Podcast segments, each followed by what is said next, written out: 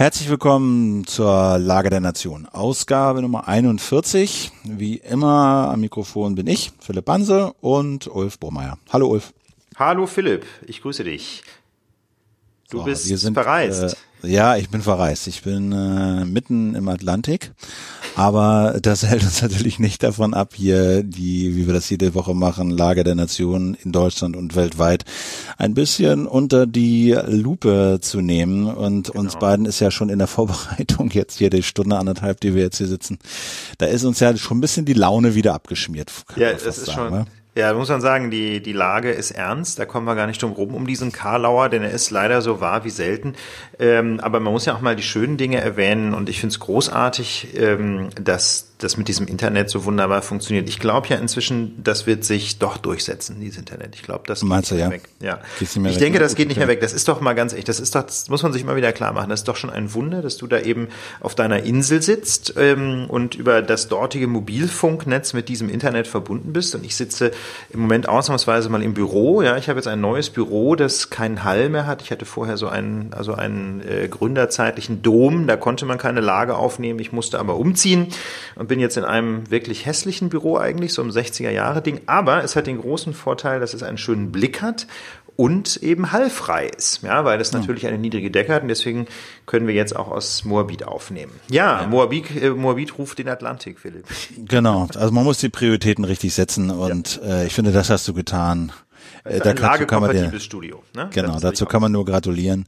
Und genau, bei mir ist es hier auch relativ äh, hallfrei, wie ihr vielleicht hört. Gut, äh, lange Rede, gehört. kurzer Sinn. Ähm, wir würden sagen, wir wir wir wir wir legen gleich los. Ja, äh, da gibt es eine Menge zu sagen, bevor wir zum. Äh, aber ich habe eben Vögel gehört, Philipp. Das muss ich noch reinwerfen. Ach so, stimmt. Ja, ich muss. Ich saß eben noch auf dem Balkon, bin jetzt aber rein, weil auf dem Balkon keine Steckdose ist und hier der Akku äh, ordentlich leer gesaugt wird von äh, Audio-Device und äh, Smartphone und Aufnehmen und und und. Das Deswegen war echt bin ich jetzt reingegangen. Ja, das war echt ja, das war, während des Vorgesprächs haben Philipp und ich da gesessen und ich hörte immer so, gelegentlich flog mal ein Flugzeug, ja, und dann immer wieder Vögelgezwitscher, das war schon großartig. Genau. Ja, aber jetzt hast du ja völlig recht, mitten rein in, ins unser Pad. Genau, also bevor wir zum blonden Elefanten im Raum kommen, haben wir gedacht, fangen wir doch mal mit einem etwas positiv weiß ich nicht, aber jetzt nicht ganz so dystopischen Thema an, nämlich äh, die SPD rührt sich. Kann man so sagen. Oder die Wählerinnen und Wähler rühren sich. Ähm, wir haben das ja neulich schon mal analysiert, dass ähm, mit Martin Schulz jetzt ein Kandidat auf den Schild gehoben wurde von der SPD, ähm, der jedenfalls deutlich bessere Chancen hat bei der Bundestagswahl als vermutlich Sigmar Gabriel, jedenfalls man den Umfragen glauben darf.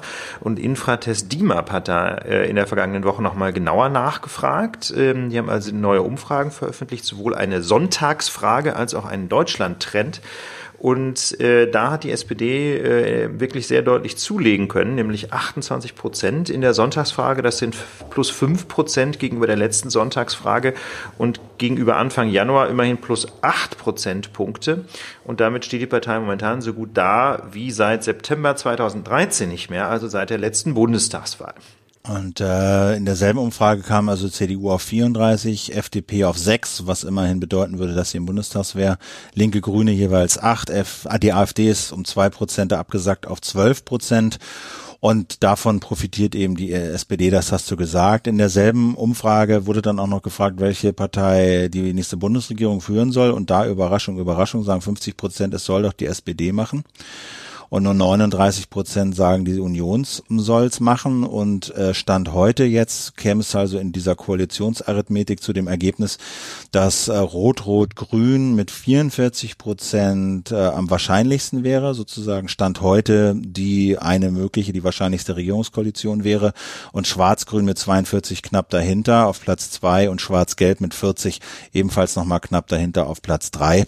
Aber das ist Stand heute, acht Monate bis zur Bundestagswahl. Da da kann noch viel passieren. Die News ist eigentlich eher, ähm, dass äh, sich die SPD bewegt dass da irgendwie Martin Schulz, warum auch immer, äh, dieser Partei und seinen Anhängern äh, neue und ihren, ihren Anhängern neues Leben eingehaucht hat. Ja, ganz genau. Das war sehr schön. Ich hörte heute im Radio ähm, eine Stellungnahme von äh, Seehofer, ja, dem bayerischen Ministerpräsidenten, der mit diesen Fragen, äh, mit diesen Zahlen konfrontiert wurde und der dann sagt, ja, äh, liebe Leute, das hat nichts zu bedeuten. Bis zur Wahl ist noch lang hin.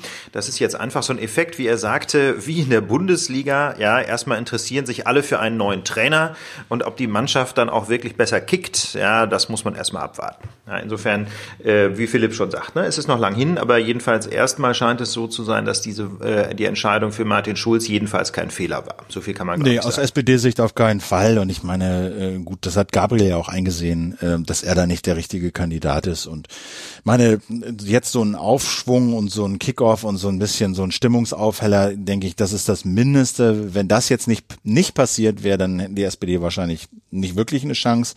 Aber da das jetzt passiert ist, würde ich sagen, ist zumindest eine ähm, Mindestvoraussetzung gegeben, damit äh, da ein bisschen äh, Spannung noch einkehrt in diese ja eigentlich schon verloren geglaubte Bundestagswahl. Ja, genau. Und das ist das, natürlich aus der demokratischen Perspektive immer gut. Ne? Ganz egal, äh, welcher Partei man jetzt konkret das Händchen hält. Auf jeden Fall ähm, ist es doch immer gut, wenn, äh, wenn einfach eine, eine Bundestagswahl auch wirklich zu einem Diskurs führt. Ne? Wenn also verschiedene Optionen ernsthaft im Raum stehen und äh, dann Wählerinnen und Wähler die Chance bekommen, zwischen diesen ernsthaften und realen Optionen auszuwählen. Ne? Also wenn von ja. vornherein klar ist, es wird wieder Merkel werden. Ja, und was ich ja auch noch, das immer so ein bisschen untergeht, aber was ich schon noch auch interessant finde, ist, dass in Deutschland die rechten Parteien wie der AfD in so einer Lage, wie sie jetzt haben, keinen Aufwind erfahren, sondern zwei Prozent verlieren. Also vor dem Hintergrund des Anschlags in Berlin und dieser ganzen Diskussion, äh, Flüchtlinge sind schuld, ja, nein, äh, Trump in Amerika, äh, ja, also Marine Le Pen äh, und Konsorten in Frankreich erfahren da ja durchaus Aufwind durch diese Diskussion, nicht so dagegen die AfD. Das finde ich bemerkenswert. Das ist sehr interessant. Also wenn man sich auf den Seiten hier von Infratest DIMAP mal so den Trend in der Sonntagsfrage anguckt in den letzten Jahren, dann sieht man ganz deutlich, dass die AfD eigentlich immer vergleichsweise irrelevant war bis ähm, zum Höhepunkt der sogenannten Flüchtlingskrise im September 15. Da mit einmal ging es steil hoch. Ähm, und da muss man einfach sagen, vielleicht äh, ist, äh, ist einfach die Situation die, wenn eine Partei mit so einem Thema im Grunde groß geworden ist, ne, mit Hetze gegen Flüchtlinge äh, und natürlich auch gegen die Bundeskanzlerin und ihrer Flüchtlingspolitik, ähm, dann ist das Risiko einfach auch enorm groß, dass das Interesse an dieser Partei genauso wieder abnimmt, wenn die Flüchtlingsthematik an Relevanz verliert. Und äh, ich denke, ähm, was immer man jetzt sagen will über das Management der Bundesregierung oder auch der einzelnen Länder und Kommunen. Ich habe so das Gefühl, die Probleme sind so langsam aber sicher im Griff. Ne? Es ist jetzt auch nicht alles wunderbar, aber wie soll ich sagen, diese echten Katastrophen, wie irgendwie hier Hunderte, die rund ums Lageso in Berlin campen, sind jetzt vorbei. Jetzt geht, beginnen so die Mühen der Ebene. Aber ähm, ja, es ist eben einfach keine Flüchtlingskrise mehr. Es ist eher eine Herausforderung. Aber ähm, dieser, dieser inzwischen ja schon fast berüchtigte Spruch von Angela Merkel, wir schaffen das, der scheint sich doch zu bewahrheiten. Ja, natürlich muss man dann natürlich immer fragen, wo, wo, wo sind denn diese Flüchtlinge hin? Also der, der, der, der, der, die Zuwanderungswilligen haben ja an den Grenzen deutlich abgenommen und die hocken eben in der Türkei und zum Teil in Griechenland und zum Teil in Nordafrika unter zum Teil äh, bemitleidenswerten äh, ja, Bedingungen. So, ne? Wir haben da ja auch so ein paar Zuschriften von Zuhörern Zuhörern bekommen, die in diesem Bereich arbeiten und die sagen schon, dass eben viele äh, dann auch in der Türkei hocken. So, ne? Und das hat es natürlich der Bundesregierung einfacher gemacht, hier im Land, sagen wir mal, die Prozesse ein bisschen zu sortieren und ähm, die Verwaltung da auf Vordermann zu bringen. Ja, aber nichtsdestotrotz. Also ich meine, aber das, das bedeutet ja nicht, dass deswegen mit einmal aus Deutschland wieder viele verschwunden wären. Ne? Ganz im Gegenteil. Also ähm, klar, also die, die humanitäre Situation weltweit hat sich jetzt sicherlich nicht entspannt, aber die Situation in Deutschland hat sich entspannt. Also die Leute, die da sind, ähm, die sind jetzt eben so langsam, aber sicher äh, untergebracht, absorbiert. Die haben ihren Platz gefunden im Bildungssystem, sind irgendwie in Wohnungen oder jedenfalls in, ähm, in halbwegs regulären Wohnheimen untergebracht. Mit anderen Worten, für die Menschen, die in Deutschland tatsächlich sind, haben wir inzwischen Lösungen gefunden. Die sind nicht immer ja. perfekt, aber das war ja das, was Merkel eigentlich meinte mit wir schaffen das. Wir, die, die Ansage war ja noch nie, wir schaffen das, alle Menschen dieser Erde aufzunehmen, die gerne äh, irgendwie ein süßes Leben führen wollen. Das war ja noch nie die Ansage oder die verfolgt sind, ähm, sondern die Ansage war ja immer, die wir hier im Land haben, klar, das ist irgendwie, wir wissen es ja nicht ganz genau, irgendwas so 800.000 bis eine Billion Menschen, aber mit denen kommen wir klar. Das war immer die Ansage. Gegen die, diese Ansage wurde massiv polemisiert, aber man muss einfach sagen, es ist es bewahrheitet sich. Ne? Es ist, sind nicht alle Detailprobleme gelöst, aber im Großen und Ganzen schaffen wir das. Und das finde ich schon auch eine ganz bemerkenswerte Leistung unseres Gemeinwesens auf allen Ebenen. Das muss man auch mal, denke ich, deutlich feststellen. Ja, und das vor dem Hintergrund des Muslim-Ban. Das war ein, Ste äh, ein steiler. Steiler, ja, steiler aber das äh, musst du sehen. Also ich meine, äh, das war jetzt das Thema der Woche in äh, weltweit und und äh, und in den USA. Einer dieser Erlasse, die Trump äh, erlassen hat, war eben ja. dieser Muslim-Ban. Genau. Bevor wir da tief einsteigen, ja. für, vielleicht äh, ganz kurz, weil wir das gar nicht im Pad haben, fällt mir gerade ein, aber bei der Gelegenheit, ähm, wir gerade hier der Übergang von von Deutschland äh, in die USA wird ja auch dadurch erleichtert, dass ja Sigmar Gabriel gerade äh, auf Staatsbesuch Ach so, da war ja genau. Ne? Also war, Gabriel, ja. Ist er immer noch da oder war er jetzt? Ist das weiß ich nicht, aber noch da. Auf jeden Fall ist er nach, ähm, ist er in die USA geflogen und hat Rex Tillerson getroffen, seinen amerikanischen Amtskollegen, wenige Stunden nachdem Tillerson seine Nominierung, äh, Quatsch, seine Bestätigung durch den Senat gefunden hatte. Also zwei äh, frisch gebackene Außenminister, der eine so eine Woche im Amt und der andere wenige Stunden, setzen sich zusammen und unterhalten sich, ähm, unterhalten sich über die Weltlage und äh, eine der zentralen Fragen, da hat Philipp ja gerade schon von, äh, von gesprochen, ist eben tatsächlich äh, die amerikanische Entscheidung über den Muslim-Ban. Angela Merkel hat die ja sehr scharf kritisiert. Philipp, worum geht's? Naja, also, ähm, es ist so, dass äh, er eine Executive Order erlassen hat und er hat für immer, erst, also ja, für immer die Zuwanderung von syrische, von syrischen Flüchtlingen äh, verboten. Er hat äh, die Aufnahme von anderen Flüchtlingen für 120 Tage untersagt und er hat für 90 Tage äh, die Einreise von Menschen aus sieben Ländern verboten für 90 Tage, die eine muslimische Mehrheit haben, nämlich Iran, Irak, Libyen, Somalia, Sudan, Syrien und äh, dem Jemen. So, das äh, im Groben hat er erlassen und der der der Aufstand war natürlich groß, denn ähm, das äh, diese diese Executive Order umfasste zunächst zumindest auch äh, Menschen mit einer Green Card aus diesen sieben Ländern, also Leute, die eigentlich eine unbefristete Aufenthaltserlaubnis für die USA haben. Denen sollte dann also auf einmal die Einreise äh, in die USA verboten werden. Und äh, das hat dann äh, später wurde das dann wieder zurückgenommen in diesem ganzen Chaos. Ähm, diese sieben Länder, zu denen muss man irgendwie sagen, Trump hat das ja begründet mit ja nationaler Sicherheit. Man wolle verhindern, dass da quasi Terroristen einreisen. Und dann sagten alle ja, aber wenn wir uns mal die Terror Terroranschläge angucken, wie viele wurden denn von Menschen aus diesen Ländern in den USA zuletzt verübt? Und dann war die Antwort immer null. Null.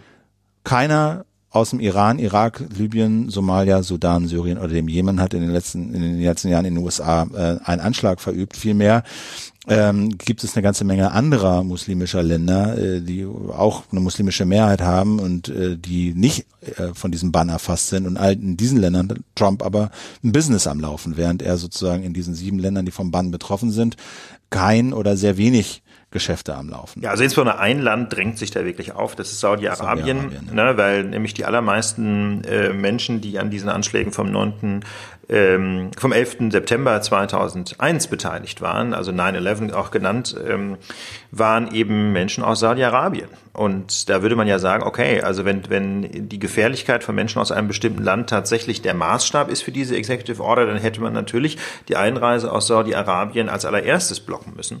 Das ist aber gerade nicht passiert. Wir wissen natürlich nicht ganz genau, warum das so ist. Aber äh, es spricht eben einiges dafür, ähm, dass da die Businessinteressen von Donald Trump schon eine ganz, ganz große Rolle gespielt haben. Ja, und da, da kommt nämlich, an diesem Punkt kommt nämlich auch diese, diese, sag mal, diese Bedeutung dieser möglichen Interessenskollisionen raus, weil fast alle politischen Entscheidungen, die Trump trifft, unter dem Verdacht stehen.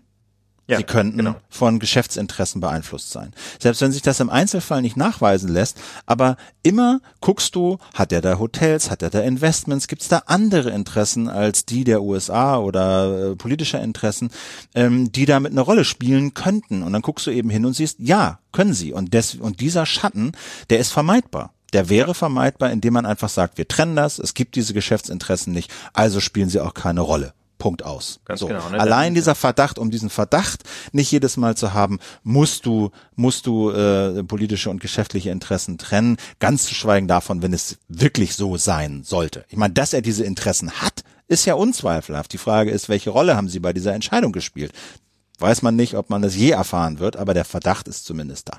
Ja, auf jeden Fall ähm, gibt es noch ein interessantes Detail, wie denn eigentlich diese Liste der Länder zusammen, äh, zustande gekommen ist. Da gab es nämlich ein Interview äh, mit Rudy Giuliani, äh, dem ehemaligen Bürgermeister von New York City, äh, auf Fox News, also quasi dem Haussender von Donald Trump und oder jedenfalls generell dem Haussender der sehr konservativen äh, Hälfte Amerikas und äh, Giuliani hat mehr oder weniger deutlich gesagt in diesem Interview, ja, also Donald Trump hat mich gefragt, wie kann ich denn einen, einen Ban on Muslims erlassen, äh, aber so, dass es legal ist. Und da sagt Rudy Giuliani, der alte Fuchs, ja, dann äh, darfst halt nicht reinschreiben, es geht hier gegen Moslems, du kannst aber natürlich beliebig Ländernamen reinschreiben. Und wenn diese Länder dann zufälligerweise eine weit überwiegend muslimische Bevölkerung haben, dann ist das natürlich legal. Aber deswegen ist diese etwas polemische Bezeichnung als Muslim-Ban ähm, nicht nur quasi der erste Anschein, sondern Rudy Giuliani Giuliani hat im Grunde bestätigt, dass es sich um eine Maßnahme handelt, die sich gegen Moslems richten sollte. Nur das konnte man halt so deutlich nicht reinschreiben, weil das diese Maßnahme natürlich juristisch anfechtbar gemacht hätte. Aber man muss sagen, ähm, dieses Kalkül, ja, die Maßnahme quasi abzuschirmen von einer verfassungsrechtlichen Kontrolle, weil natürlich Diskriminierung äh, auf, äh, nach Gründen der Religion auch in den USA verboten ist, verfassungsrechtlich. Diese Idee, dieses Kalkül ist nicht aufgegangen. Denn äh, Bürgerrechtsgruppen in den Vereinigten Staaten, unter anderem die American Civil Liberties Union, die ACLU, haben sofort verschiedenste Gerichtsentscheidungen äh, angestrengt. Und zwar insbesondere deswegen, weil Menschen so richtig gestrandet waren und teilweise auch wieder nach Hause geschickt wurden an amerikanischen Flughäfen. Also diese Executive Order ist ja nicht etwa mit einem bestimmten Vorlauf veröffentlicht worden, sondern quasi äh, über Nacht an einem Freitagabend und dann auch sofort in Kraft getreten. Und dann kamen also irgendwelche Grenzbeamten von äh, Samstagmorgen um drei zum Dienst und mit einmal hieß es hier neue Anweisungen und äh, da waren natürlich Menschen längst in der Luft. Ja, das gab die, die es gab keinen Vorlauf, deswegen konnten die Airlines die auch nicht am Boarding hindern und so waren also offensichtlich einige hundert Menschen schon in der Luft in der im Anflug auf die USA und kamen dann aber nicht ins Land, sondern wurden an Flughäfen äh, festgehalten, teilweise auch wieder in Maschinen nach Hause gesetzt. Ja, da die Airlines sind ja verpflichtet auf Anweisung der US-Grenzbehörden Leute äh, kostenlos wieder mit nach Hause zu nehmen, mit nach Hause zu nehmen.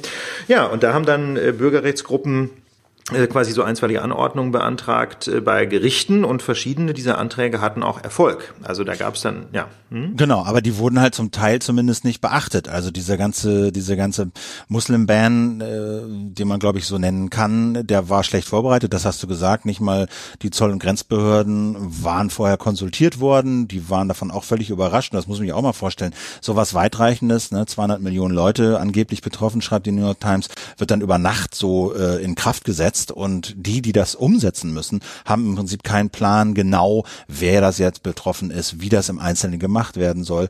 Und ähm, so wurden dann eben auch einige dieser Gerichtsbeschlüsse, wonach Leute zumindest nicht wieder nach Hause geschickt werden äh, dürfen, glaube ich, auch ignoriert und dass sie äh, einfach reingelassen werden mussten, das wurde auch ignoriert.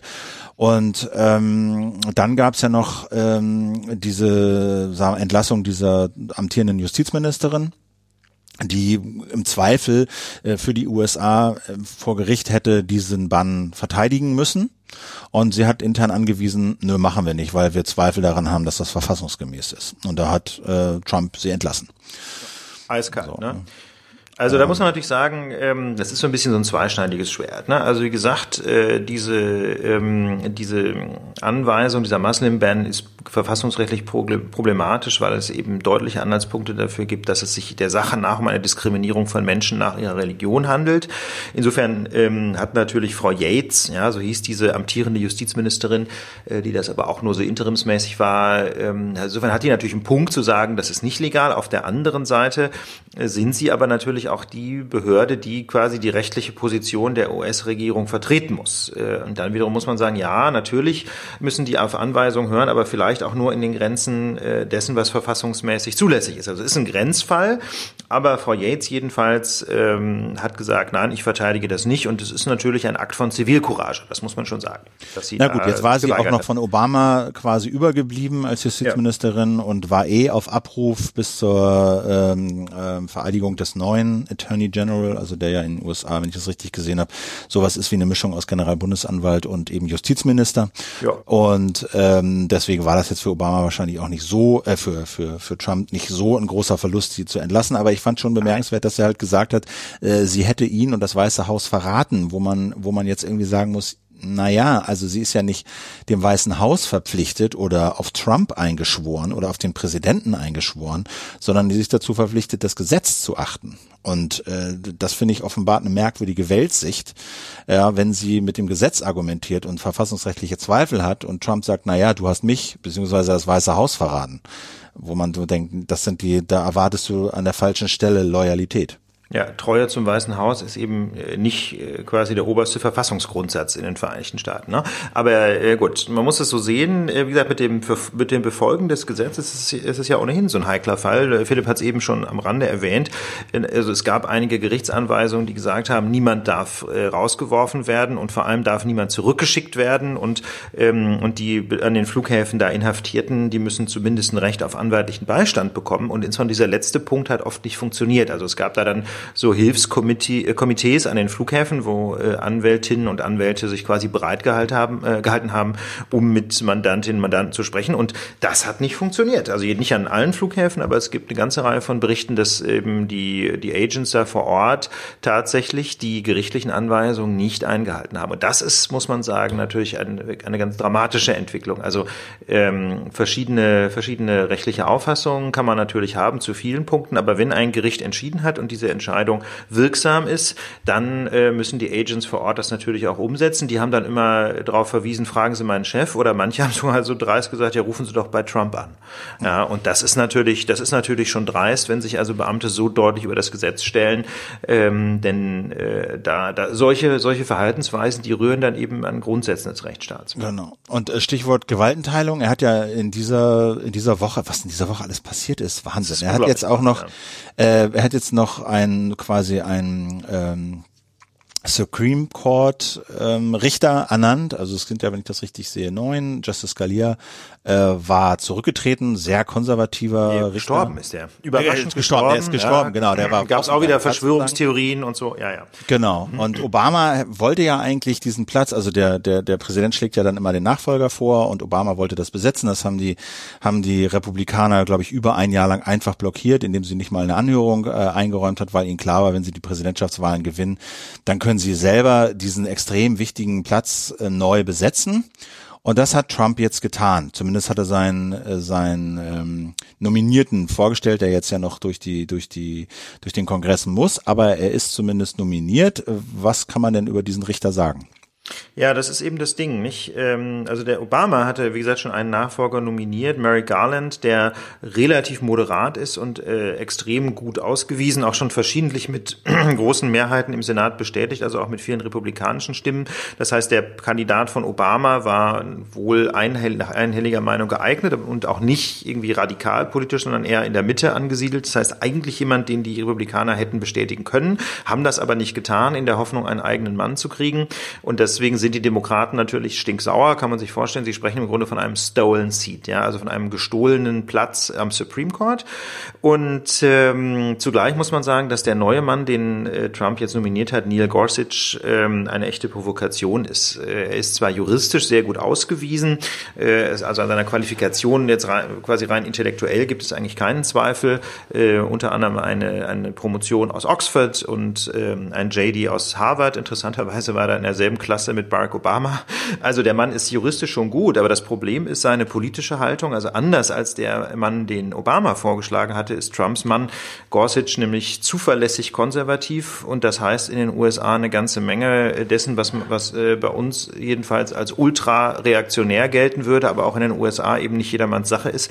Ähm, er hat sich bislang jedenfalls sehr konsequent gegen die Homo-Ehe ausgesprochen, gegen jede Form von Waffenregulierung. Ja, das Grundrecht, Waffen zu tragen, wird ja in den USA von einigen auch sehr hoch gehalten.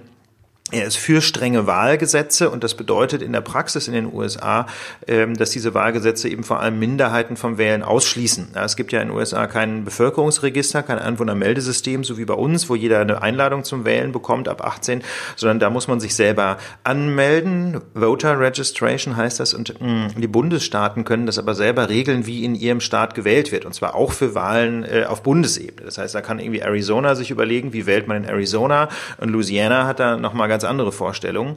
Und äh, viele, äh, gerade äh, im Bundesstaaten im Süden, lassen sich ständig neue Regeln einfallen, wie man Schwarze möglichst davon abhalten kann, sich zur Wahl zu registrieren. Ja, da muss man dann irgendwelche Ausweise oder irgendwelche Dokumente vorlegen, die man eben im Zweifel hat, wenn man, wenn man als privilegierter Weißer aufgewachsen ist, wo man irgendwie seine, seine Ahnengalerie bis in die 17. Generation noch nachweisen kann. Aber ich sage jetzt mal etwas provokativ, wenn man im Ghetto aufgewachsen ist, hat man möglicherweise nicht bei jedem Umzug von Hütte zu Hütte seine Papiere mitgenommen.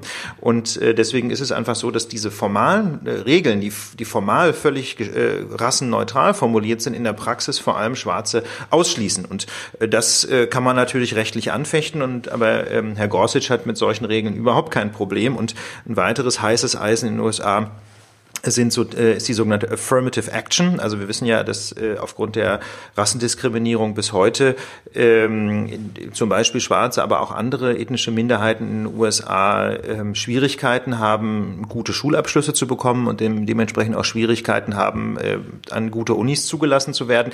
Und viele Unis haben deswegen so Programme ähm, vorgelegt, wenn man so will, Quotenprogramme, ja, die also systematisch Schwarze zulassen sollen. Diese Programme nennen sich Affirmative Action und da sagen dann äh, konservative Kreise, na, das ist aber doch eine Diskriminierung von Weißen, wenn jetzt hier irgendwie 20 Prozent Schwarze zugelassen werden müssen. Und äh, deswegen sind diese Affirmative Action Programme umstritten. Viele in Amerika halten die für zentral, um endlich sowas wie eine, wie eine, äh, quasi der Rassendiskriminierung entgegenzuwirken. Aber Konservative sind wiederum gegen Affirmative Action. Und Herr Gorsuch findet Affirmative Action auch doof, genauso wie früher Antonin Scalia, also der Mann, ja. dem er nachfolgen soll. Genau, jetzt muss man sagen, also was man ja immer sagen muss, ist, dass diese Richter auf Lebenszeit ernannt werden. Das heißt, äh, der Typ ist jetzt was, 49? 49, 40, ja. wenn er jetzt nicht... Einer der jüngsten Nominierten ever. So, ne, das heißt, er wird auf jeden Fall 20, wenn er will, 30 Jahre da Richter sein und trotzdem ist aber äh, neun Sitze, glaube ich, gibt's, neun Richter gibt's, ja. ne, und bei, bei Abstimmungen ist dann natürlich immer die Frage, äh, wel, welche, welche äh, Partei, welche Richtung hat jetzt die Mehrheit. Bisher Justice Scalia, der gestorben ist und jetzt durch den neuen Gorsuch ersetzt wurde, war ja auch extrem konservativ. Das heißt, konservativer voll konservativer. Das heißt, die Arithmetik im, im, ähm, im Supreme Court hat sich noch nicht geändert. Wenn ich es aber richtig gesehen habe, ähm, gibt ja einen noch sehr alten äh, Richter, Justice Kennedy, ne? und der, äh, sagen wir mal, die, die, die, die Überlegung von Trumps Leuten war doch jetzt, wenn sie ihnen so ein vermeintlich sagen wir mal, akzeptablen Kandidaten vorsetzen, der, glaube ich, auch früher mal im Büro von Justice Kennedy gearbeitet hat, dann könnte Kennedy, der, glaube ich, 80 ist, sich äh, äh, ja eher entscheiden, jetzt auch mal gut sein zu lassen, in den Ruhestand zu gehen. Und dann hätte Trump nämlich äh, diesen neunten Sitz auch noch zu besetzen. Und dann könnte er eine sehr konservative Mehrheit im obersten Gericht äh, festigen. Davor muss jetzt aber erst nochmal dieser Richter ja bestätigt werden. Die Demokraten haben jetzt gesagt, ähm, nö, wir tun tun alles, um das zu verhindern. Ähm, jetzt haben sie ja aber nicht die Mehrheit, weder im Repräsentantenhaus noch äh, im Senat. Wie soll das gehen? Ja, das Repräsentantenhaus ist eh raus. Ne? Die, die Bestätigung von Bundesbeamten ist Sache des Senats. Und ähm, wie du sagst, Philipp, eigentlich haben die Republikaner eine einfache Mehrheit von 52 Stimmen im, im Senat. Das heißt, sie können eigentlich diese Bestätigung äh, mit, mit eigener Mehrheit beschließen. Ja? Und das wäre also überhaupt nicht möglich für die Demokraten, das zu stoppen. Jetzt gibt's aber in den Vereinigten Staaten ja diese schöne Möglichkeit des Filibusters. Ja? Das heißt also, ähm, Diskussionen im Senat nicht beendet werden.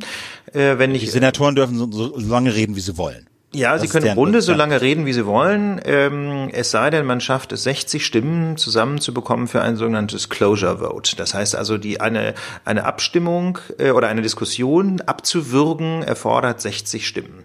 Und wenn die Demokraten jetzt sagen, hey, wir reden einfach, bis der Arzt kommt, dann bräuchten die Republikaner 60 Stimmen, äh, um das abzubrechen. Und diese 60 Stimmen haben sie nicht. Und ähm, und das ist früher auch tatsächlich so gelaufen, dass dann da Leute äh, sich hingestellt haben und irgendwie die Bibel vorgelesen haben viele, viele Tage lang, äh, bis sie irgendwann zusammengeklappt sind. Äh, und um solche Zustände zu vermeiden, gibt es jetzt im Senat so eine Art Deal, der da lautet, es muss nicht mehr wirklich geredet werden, bis der Arzt kommt, sondern es reicht, wenn eine Partei sagt, wir drohen mit einem Filibuster, dann gibt es so eine Art Deal, dass man im Senat ähm, die Abstimmung nur dann durchführt, wenn man 60 Stimmen hat. Beziehungsweise man besagt dann, man braucht eine Supermajority, 60 Stimmen, äh, um, um diese Abstimmung durchzuführen, für die man sonst äh, mit, die man sonst mit so einem Filibuster blockieren könnte. Und genau das ist die Situation, die jetzt eingetreten ist. Die Republikaner ähm, bräuchten 60 Stimmen, um, ähm, also jedenfalls wenn die Demokraten mit einem Filibuster drohen, bräuchten die Republikaner 60 Stimmen, um den Richter zu nominieren, äh, äh gar nicht zu bestätigen. Und die haben sie nicht. Und jetzt ist allerdings die Frage, ähm, zum einen ziehen die Demokraten diese Option oder lassen sie das dieses Mal nochmal gut sein? Denn ähm, diese Option mit dem Filibuster ist ein großes Risiko. Der Filibuster, also die Notwendigkeit eines Closure Vote, ist nämlich nur in den äh, in den Senate Rules festgelegt, also in der, wenn man so will, in der Geschäftsordnung des Senats. Das steht jetzt nicht irgendwie in der Verfassung oder so. Das heißt also, man könnte auch einfach diese ganze Filibuster-Möglichkeit abschaffen. Und das wiederum könnten die Republikaner mit einfacher Mehrheit. Das ist so ein bisschen bizarr. Also eine Regel, in der steht, man braucht 60 Stimmen, kann man mit einfacher Mehrheit, also mit 51 Stimmen ändern. Bislang haben die äh, Republikaner äh, das nicht getan. Also sie sind davor zurückgeschreckt, einfach weil man, äh, weil man sagt, hey, äh, wir sind vielleicht auch nicht für immer in der Mehrheit und dieses Minderheitenrecht des Filibuster sollte man sich vielleicht erhalten für die Zukunft. Auf der anderen Seite hat Trump die Republikaner schon aufgefordert, koste es es was, es wolle, seinen äh, Nominierten jetzt durchzuboxen und diese sogenannte nukleare Option, also die Änderung der Senate Rules einfach mal durchzuziehen. Denn das würde dann endgültig dazu führen, dass die Republikaner im Senat durchregieren könnten. So. Und ähm, das sind so die beiden, also wir haben uns jetzt mal so zwei Sachen rausgepickt, die so in dieser letzten Wahnsinnswoche äh, passiert sind. Und wir haben uns gedacht, wir müssen die beiden Sachen jetzt mal ein bisschen detaillierter erklären, aber wir haben uns auch gedacht, eigentlich kommt es ja aufs Big Picture an. Also wir müssen uns mal zurücklehnen und auch mal quasi Signal und Rauschen trennen und diese ganzen Nebelkerzen, die da geworfen werden, auch mal auseinandernehmen und uns jetzt mal ein bisschen, ein bisschen zurücklehnen. Und wir haben jetzt, wenn wir diese ersten, was sind es jetzt, zwei Wochen oder was? Ähm, Am 20. ist er ja vereidigt worden, genau, heute sind es genau zwei Wochen. Zwei Wochen, ne? Mhm dann ist da so wahnsinnig viel passiert. Also der hat irgendwie über 20 Executive Orders und ähnliche ähm, Erlasse äh, erlassen, äh, den Muslim-Ban, den Mauerbau, Obamacare will zurücknehmen. Er hat äh, die, den, diesen internationalen Organisationen quasi die Abtreibung untersagt. Er will jetzt Kirchen, die auch Steuervorteile genießen, erlauben, sich in die Politik einzumischen. Er hat die Justizministerin erlassen. Er hat die Medien beschimpft. Er hat die Medien beschimpfen lassen. Ne? Sein Steve Bannon, sein engster Berater, sagt, sie sollen mal die Klappe halten. Und äh, Kellyn Conway, seine, seine Beraterin und Pressesprecherin, hat gesagt, äh, warum wurden eigentlich so wenig Journalisten entlassen, so wie die Berichterstattung eigentlich jetzt genau. gelaufen ist. Da müsste doch viel mehr rausgeflogen sein. Da muss man doch die haben immer Trump kritisiert und sie hat, wir, wir haben so viele Wunden. Wir jeden Tag, wenn wir hier für Trump arbeiten, ich habe seit zwei Wochen nicht mehr geschlafen. Wir kriegen ein Messer nach dem anderen in den Rücken. Ich laufe hier nur noch rum mit triefenden Wunden, so hat die sich geäußert. Die haben ihre Kinder quasi Charaktere äh, äh, offenbart. Ja, wir werden nur noch beschimpft und äh, das ist so demotivierend sind und der, und mittendrin, weißt du, mittendrin hat Trump nichts Besseres zu tun, als sich über die TV-Quoten von Arnold Schwarzenegger zu mokieren. Ja, der Nachfolger. Oh ja, auf Twitter, der ist ja Nachfolger in dieser Apprentice-Sendung als Moderator, seine Quoten sind im ja. Keller und Trump hat nichts Besseres zu tun, als zu twittern, haha, Quoten sind im Keller, läuft das wohl nicht mehr so sein. gut wie mit mir damals, weißt du? Das kann nicht sein. Dann hat er mit dem australischen Ministerpräsidenten telefoniert, der wie er jetzt ja mit vielen auch telefoniert hat. Und es stellte sich irgendwie raus, hey, äh, Australia, wir haben da, du hast mit Obama so ein Deal gemacht, dass wir 1250 Flüchtlinge aufnehmen sollen. I don't think so. Und der Australier sagt, na ja, also doch, haben wir schon abgemacht und wäre auch wichtig für uns. Nach 25 Minuten hat Trump offenbar einfach aufgelegt. Was? So, weißt du, und und ja, und dann haben wir diese Executive, also die Exekutive, ja, das, das, das, der Zoll, die Grenzbehörden äh, hier, Homeland Security widersetzen sich diesen Gerichtsbeschlüssen, wir haben das gesagt.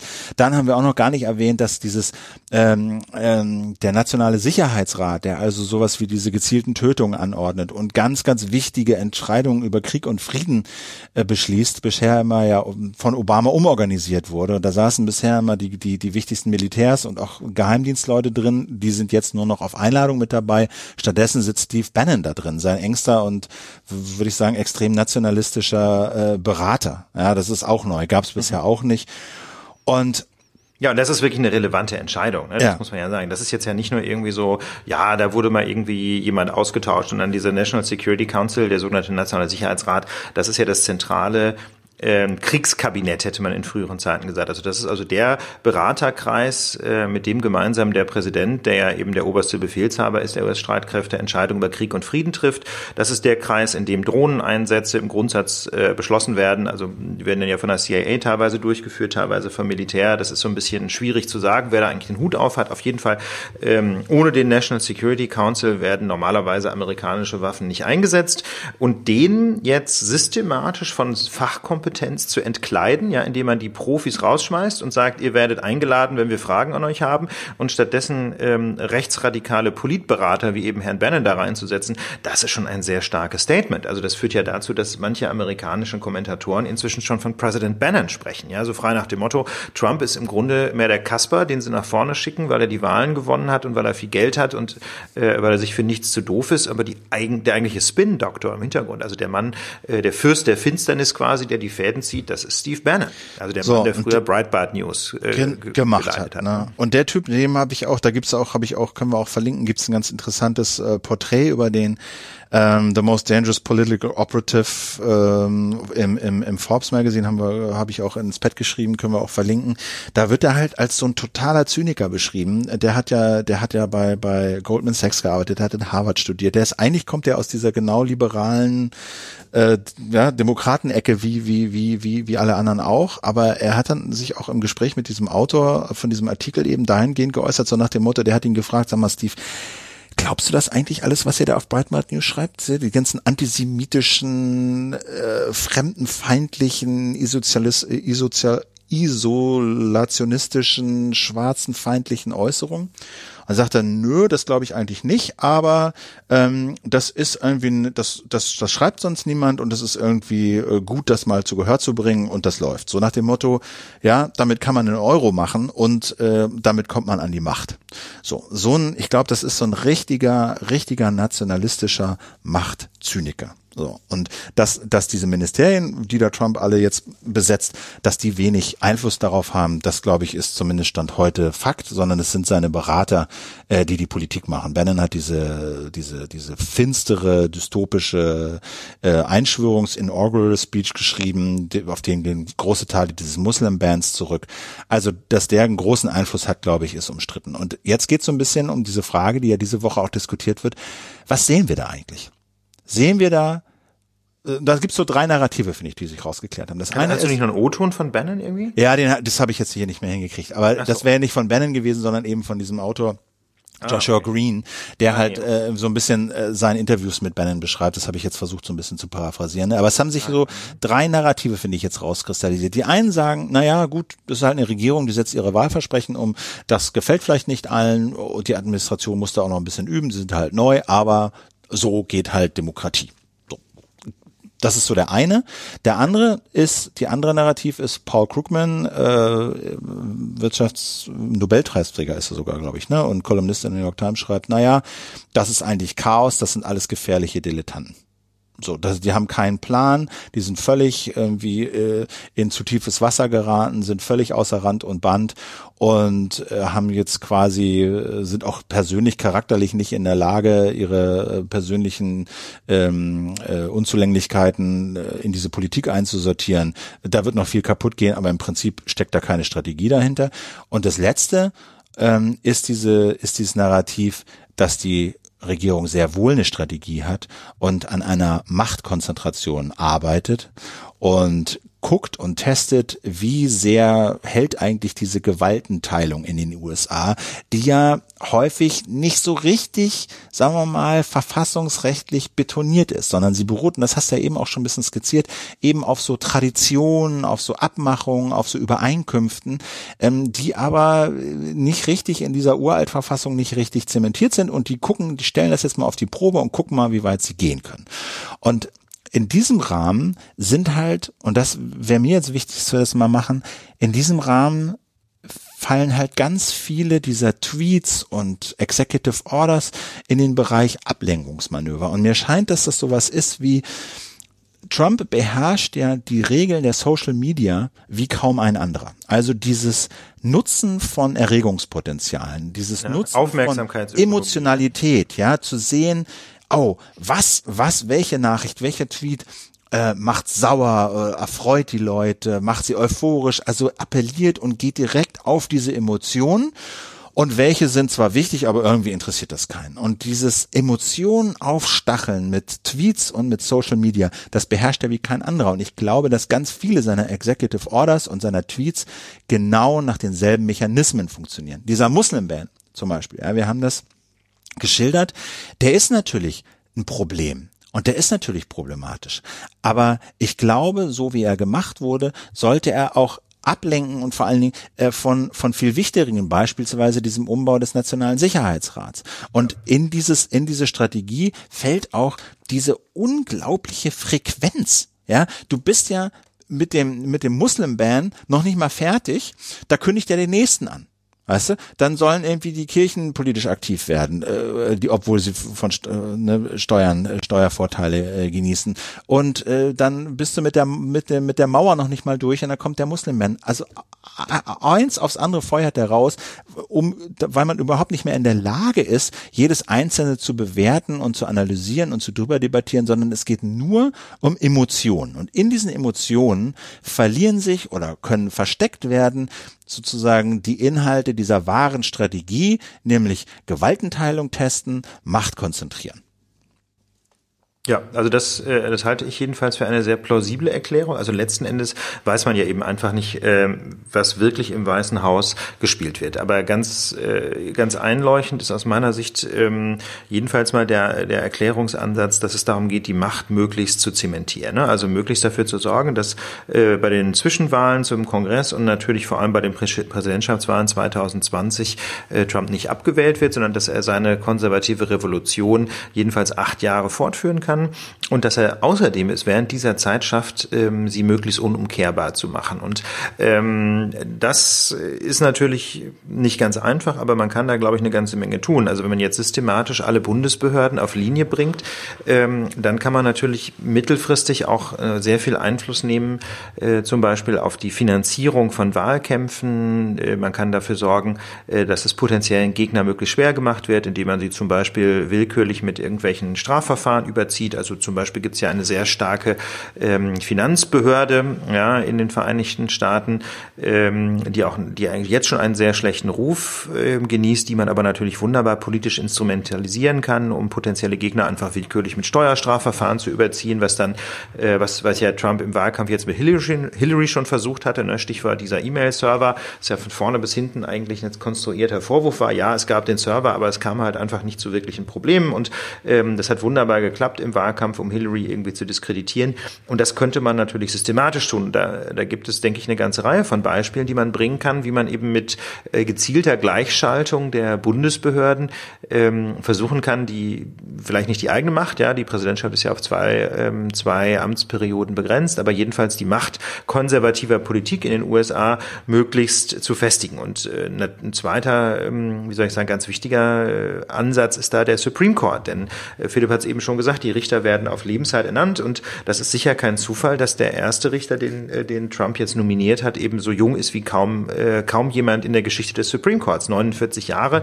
Ähm, man weiß, dass man in den USA überhaupt erst spät Richter wird, wenn man normalerweise erstmal viele Jahre Anwalt gewesen sein muss, dann sieht man schon, äh, er ist eigentlich noch keiner, den man dafür in Betracht zieht. Aber er hat halt den riesengroßen Vorteil, dass er dann jahrzehntelang dort sitzen wird. Und ich glaube, das muss man alles äh, in dieser, ähm, quasi in diesem Narrativ sehen und in diesem Erklärungsansatz. Ja, da geht es darum, konservative Macht möglichst für immer ähm, zu festigen. Und ich glaube, ich glaube, also der, dieser Elliot Cohn hat auch im Atlantic äh, eine langen Artikel geschrieben. Der war Berater von Außenministerin äh, Condoleezza Rice in der Bush-Regierung und hat auch danach große, äh, hohe Positionen im amerikanischen Außenministerium bekleidet. Und der argumentiert, wir müssen mal jetzt mal absehen, äh, abwarten, was äh, Trump macht. Aber der sagt auch, äh, der, also aufpassen sollte man, ne, Steuerbehörde hast du gesagt, aber wenn er sozusagen Exekutive wie FBI zum Beispiel ähm, dazu, äh, dazu einsetzen sollte, um seine Gegner äh, äh, ne, anzugreifen und, und mundtot zu machen, wenn es weitergehen sollte, dass Journalisten angegriffen und mundtot gemacht werden. Und dann würde ich sagen, ist nämlich, wenn es jetzt darum geht, was ist hier eigentlich die wahre Geschichte? Ja, was ist in diesem ganzen in diesem ganzen News-Gewitter äh, die wahre Geschichte, dann ist, glaube ich, eine wahre Geschichte zu gucken, ähm, einerseits, was sind sozusagen die Politiken, die umgesetzt werden, wo man aber sagen könnte, gut, wenn das politische Entscheidungen sind, dann kann man sich darüber streiten und man kann es auch hin und her debattieren. Aber die wahre Geschichte ist doch, ob, ob das, ob die Gewaltenteilung intakt bleibt. Weißt du, ob, ob es, ob, ob die Gewaltenteilung in den USA so stark ist, dass sie diesen, dass sie, dass sie diesen Präsidenten widerstehen kann. Denn was mir scheint, ist, dass er darauf eigentlich keine Lust hat und dass die ihn eigentlich nervt. Und dass das ja, für also ihn kein Wert die Presse nervt, ne? Ja. Und die Presse nervt auch. Und insofern sind natürlich solche Aktionen mit dem Muslim Ban schon in gewisser Weise entlarvend. Ähm, das ist jetzt auch nicht rein unsere Idee. Das ist eine Idee ursprünglich von einem, äh, von einem Entwickler bei Google, da im Privacy-Team, der aber da finde ich einen ganz interessanten Erklärungsansatz geliefert hat zum Muslim Ban. Und zwar insbesondere bezogen auf dieses Detail, dass man ursprünglich auch Green Card Holder da einbezogen hat. Also Menschen, die aus diesen sieben gebannten Staaten stammen, die aber eigentlich in den USA auf Dauer leben. Also die Idee bei der Green Card ist ja, dass man für immer da bleiben darf. Ne? Es ist eine unbefristete Aufenthalts- und Arbeitserlaubnis. Und die jetzt nicht mehr ins Land zu lassen, bedeutet im Prinzip, dass sie nicht mehr nach Hause können. Ja, das ist, um mal ein Beispiel zu bringen, äh, als wenn man äh, einen jungen Mann, der in, in, in der zwar einen türkischen Pass hat, aber in Berlin geboren ist, sein ganzes Leben in Berlin verbracht hat, wenn man dem mit einmal an der Grenze sagen würde, ja, äh, vergiss es, ja, dich lassen wir nicht mehr rein, die Türkei sind jetzt ein islamistischer Staat. Ja, das ist also, das wäre das Äquivalent, solche Menschen nicht mehr reinzulassen. Also wirklich, wirklich eine krasse Entscheidung, eine extrem inhumane Entscheidung. Und ähm, dass das vielleicht auf Dauer zu weit geht, das muss im Grunde auch den Trump-Leuten bekannt gewesen sein. Ne? Und es ist ja auch genauso gekommen, es gibt diese Gerichtsentscheidung. Aber jetzt stellen wir uns doch mal vor, man hatte von vornherein eigentlich gar nicht vor, ja, diesen, diesen Muslim-Ban auch auf die Green Card-Holder zu erstrecken. Vielleicht hatte man ja von vornherein einfach nur vor, ähm, die sieben Länder zu blocken, aber die Green Card-Holder auszunehmen. Dann war es natürlich ein wahnsinnig geschickter Move, ähm, diese Regel ein klitzekleines bisschen weiter zu fassen. Das kann man ja hinterher wunderbar ähm, als Konfusion bei, der, bei, der, bei dem Instruieren der Behörden rekonstruieren. Das, so ist es ja auch dann in der Praxis gelaufen. Ja, tut uns leid, haben wir irgendwie schlecht kommuniziert und so. Aber ähm, man hat in dieser Zwischenzeit, ja, wo es mal so aussah, als gilt gilt es, als gilt es auch für die Green Card Holder, hat man eine ganze Menge gelernt. Man hat nämlich gelernt, Wer ist im Justizministerium äh, quasi bedingungslos, äh, bedingungslos auf der Seite des großen Donald oder wer hat hier noch ernsthafte Bedenken? Ne? Wunderschöne Gelegenheit, Frau Yates abzuschießen. Außerdem hat man gesehen, wer ist denn eigentlich in dieser, äh, bei diesen Grenzschutzbehörden, ja, Department of Homeland Security und Customs and Border, äh, Border Control, wer ist denn in diesen Behörden eigentlich 150-prozentig auf Trump-Linie und wer hat, wer stellt denn da noch komische Fragen? Weil er nämlich einen potenziell offensichtlich viel zu weitgehende Order trotzdem umsetzt trotzdem umsetzen, und zwar auch dann noch, und da wird's ja so richtig spannend, auch da noch, ähm, wo, da, wo es entgegenstehende Gerichtsentscheidungen gibt. Und da, äh, wird, da wurde es dann ja spannend. Also zunächst mal hat natürlich jeder diese Order umgesetzt. Natürlich, sage ich jetzt mal so, aber so sind Beamte halt, ja. Also Beamte prüfen in aller Regel eben nicht, wie das so verfassungsmäßig ist, sondern die gucken halt nach oben und sagen, na okay, das setze ich jetzt mal um. Also Frau Yates ist da schon eine große Ausnahme gewesen. Äh, das kann ich auch so gerade noch nachvollziehen. Das ist eben vielleicht jedenfalls in, auf unteren Rängen der Hierarchie tatsächlich der Job von Beamten, keine großen Fragen zu stellen. Ja, kann man sich darüber streiten, aber vielleicht ist das so. Aber in dem Moment, wo es eine Gerichtsentscheidung gab, da hätte es doch eigentlich für alle Beamten völlig klar sein müssen, dass sie diese Gerichtsentscheidung einhalten. Aber das ist gerade nicht passiert. Und, die, und das ist natürlich für das Trump-Regime, sage ich jetzt einfach mal, wahnsinnig spannend, denn sie sehen jetzt, wen sie noch abschießen müssen und wen sie im Amt lassen können. Wenn du also, wenn du eine Behörde gleichschalten willst, dann sind solche Testfälle natürlich eine wunderschöne Gelegenheit, um quasi die empirischen Daten zu kriegen für deine Entlassungslisten. Ja, und wir haben jetzt noch keine Massenentlassungen gesehen in den entsprechenden Behörden, aber wir können doch sicher sein, dass sich die Trump-Leute jetzt merken, wer mitgespielt hat und wer Bedenken geäußert hat oder wer gar die Gerichtsentscheidung umgesetzt hat. Und in dieses, in diese Kerbe, Trump und sein Team äh, haben sehr wohl eine, eine Strategie, schlägt auch ein, wie ich finde, sehr lesenswerter Artikel in Foreign Policy.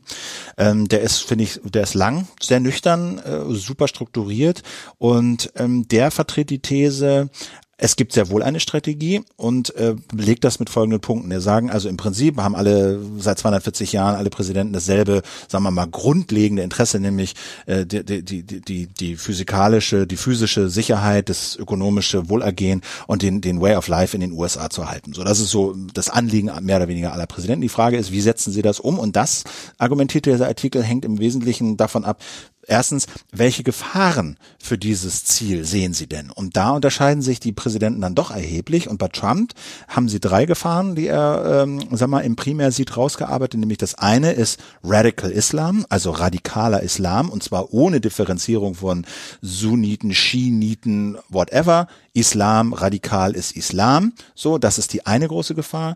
Die zweite große Gefahr, die Trump für, für, für dieses Oberziel sieht, ist, sind unfaire Handels Handelsverträge, vor allen Dingen mit China.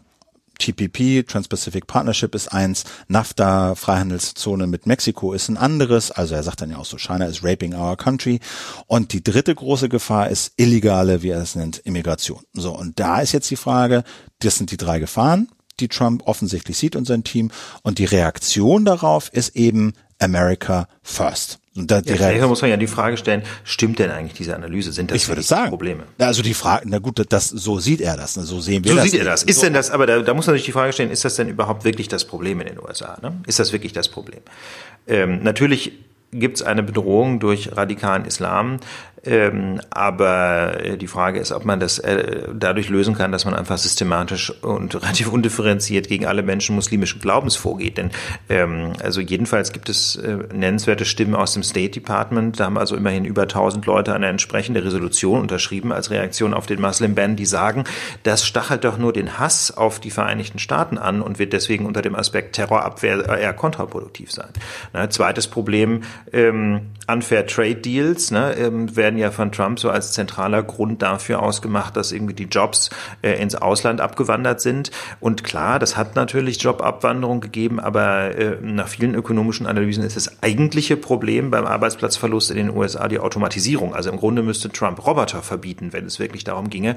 Ähm, aber Trade Deals sind eigentlich gerade nicht das Problem, sagen jedenfalls viele. Wir müssen das nochmal ein bisschen aufarbeiten, Philipp, glaube ich, auch möglichst mit einem Experten. Das geht jetzt nicht, weil du gerade äh, im Urlaub bist, aber wir müssen eigentlich da nochmal dranbleiben an dem Thema. Wie ist denn das eigentlich mit, äh, mit Freihandel? Was hat er denn eigentlich wirklich für Folgen? Aber jedenfalls kann man große Fragezeichen dahinter machen. Und ähm, ganz kurz, Punkt, ganz kurz ja. dazu, bevor du zum Dritten kommst, ja. da äh, kann ich nur auf ein interessantes Interview bei Freakonomics, einem Podcast hinweisen. Die haben das nämlich gemacht, also mit so einem ähm, mit so einem Volkswirt äh, mal gesprochen. Ja, wir alle wissen, es gibt Probleme mit der Globalisierung, ungleiche Verteilung der Gewinne, Riesenproblem. Aber kann Obama das lösen oder was sind die Antworten darauf? Das packen wir mal in die Shownotes, das lohnt sich da mal reinzuhören, aber ähm, wir werden da sicherlich auch nochmal drauf eingehen. Ähm, aber du wolltest noch was sagen zur, zur illegalen Immigration. Ja, das ist nämlich der dritte Punkt, wo man äh, jedenfalls sehr deutlich ein Fragezeichen dran machen kann, ob das in irgendeiner Weise ein Problem ist, also quasi ein echtes Problem der USA oder ob es nicht eigentlich äh, eher so eine Art rassistisches Narrativ ist. Denn ganz ehrlich, ähm, wenn man sich mal die, die Wirtschaft anschaut, ähm, es gibt eine vierprozentige Arbeitslosigkeit in den Vereinigten Staaten, vier Prozent nach den aktuellen Zahlen. Ne? Also das ist die niedrigste Quote.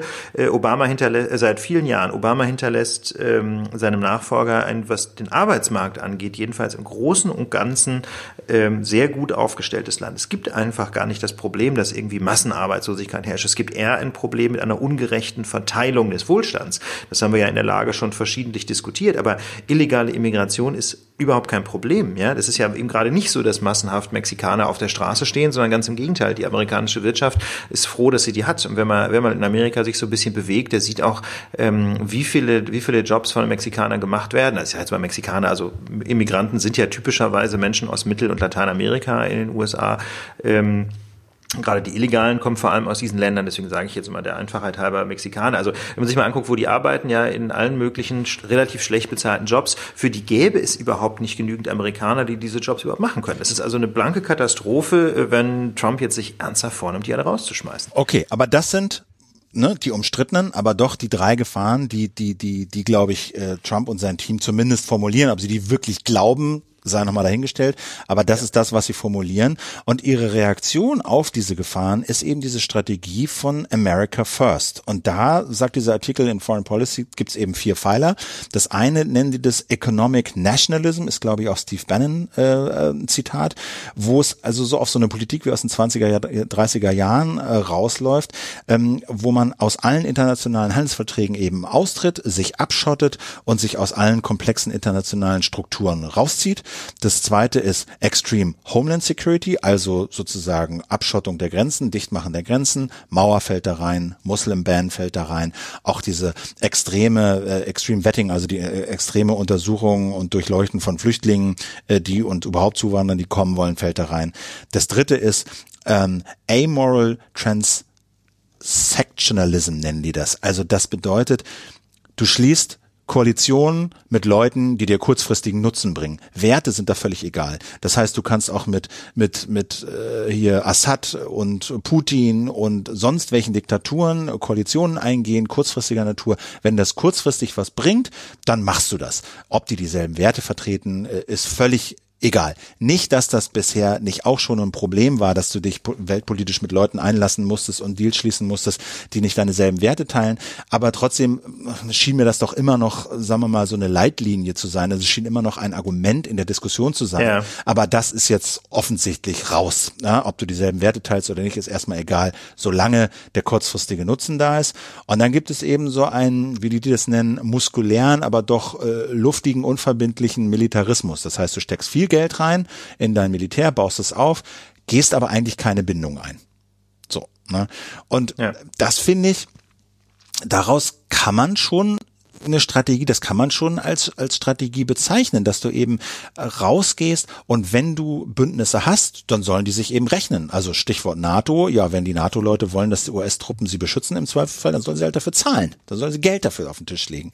Und das heißt, es ist schon eine Strategie, die sich wirklich äh, isoliert rauszieht und nur noch so bilaterale Verbindungen eingeht äh, mit Leuten, die einem kurzfristigen Nutzen bringt und völlig äh, aus so komplexen internationalen internationalen Geflechten aus, aus, aus, aus, aus wertebasierten gegenseitigen Abhängigkeiten rauszieht. So, und das finde ich, das kann man schon sehen. Das, da kann man schon eine Strategie erkennen, finde ich. Da kann man eine Strategie dahinter erkennen. Das ist natürlich ähm, kurzfristig möglicherweise ganz lukrativ, aber es führt natürlich zu einer extremen Unberechenbarkeit. Ja. Ne? Und das ist ja auch die Kritik, ähm, jetzt von Günther Oettinger zum Beispiel kam. Also ich halte jetzt Günther Oettinger grundsätzlich nicht für den smartesten Außenpolitiker, ähm, aber da hat er aus meiner Sicht mal einen Punkt gemacht, indem er eben davor warnt, dass man dann einfach nicht mehr weiß, woran man eigentlich ist bei den Vereinigten Staaten, was wiederum ein großes Novum ist. Denn die Leitlinien der Außenpolitik ähm, waren ja seit dem Zweiten Weltkrieg jedenfalls relativ, relativ relativ, ähm, wie soll ich sagen, belastbar. Man konnte da so im Großen und Ganzen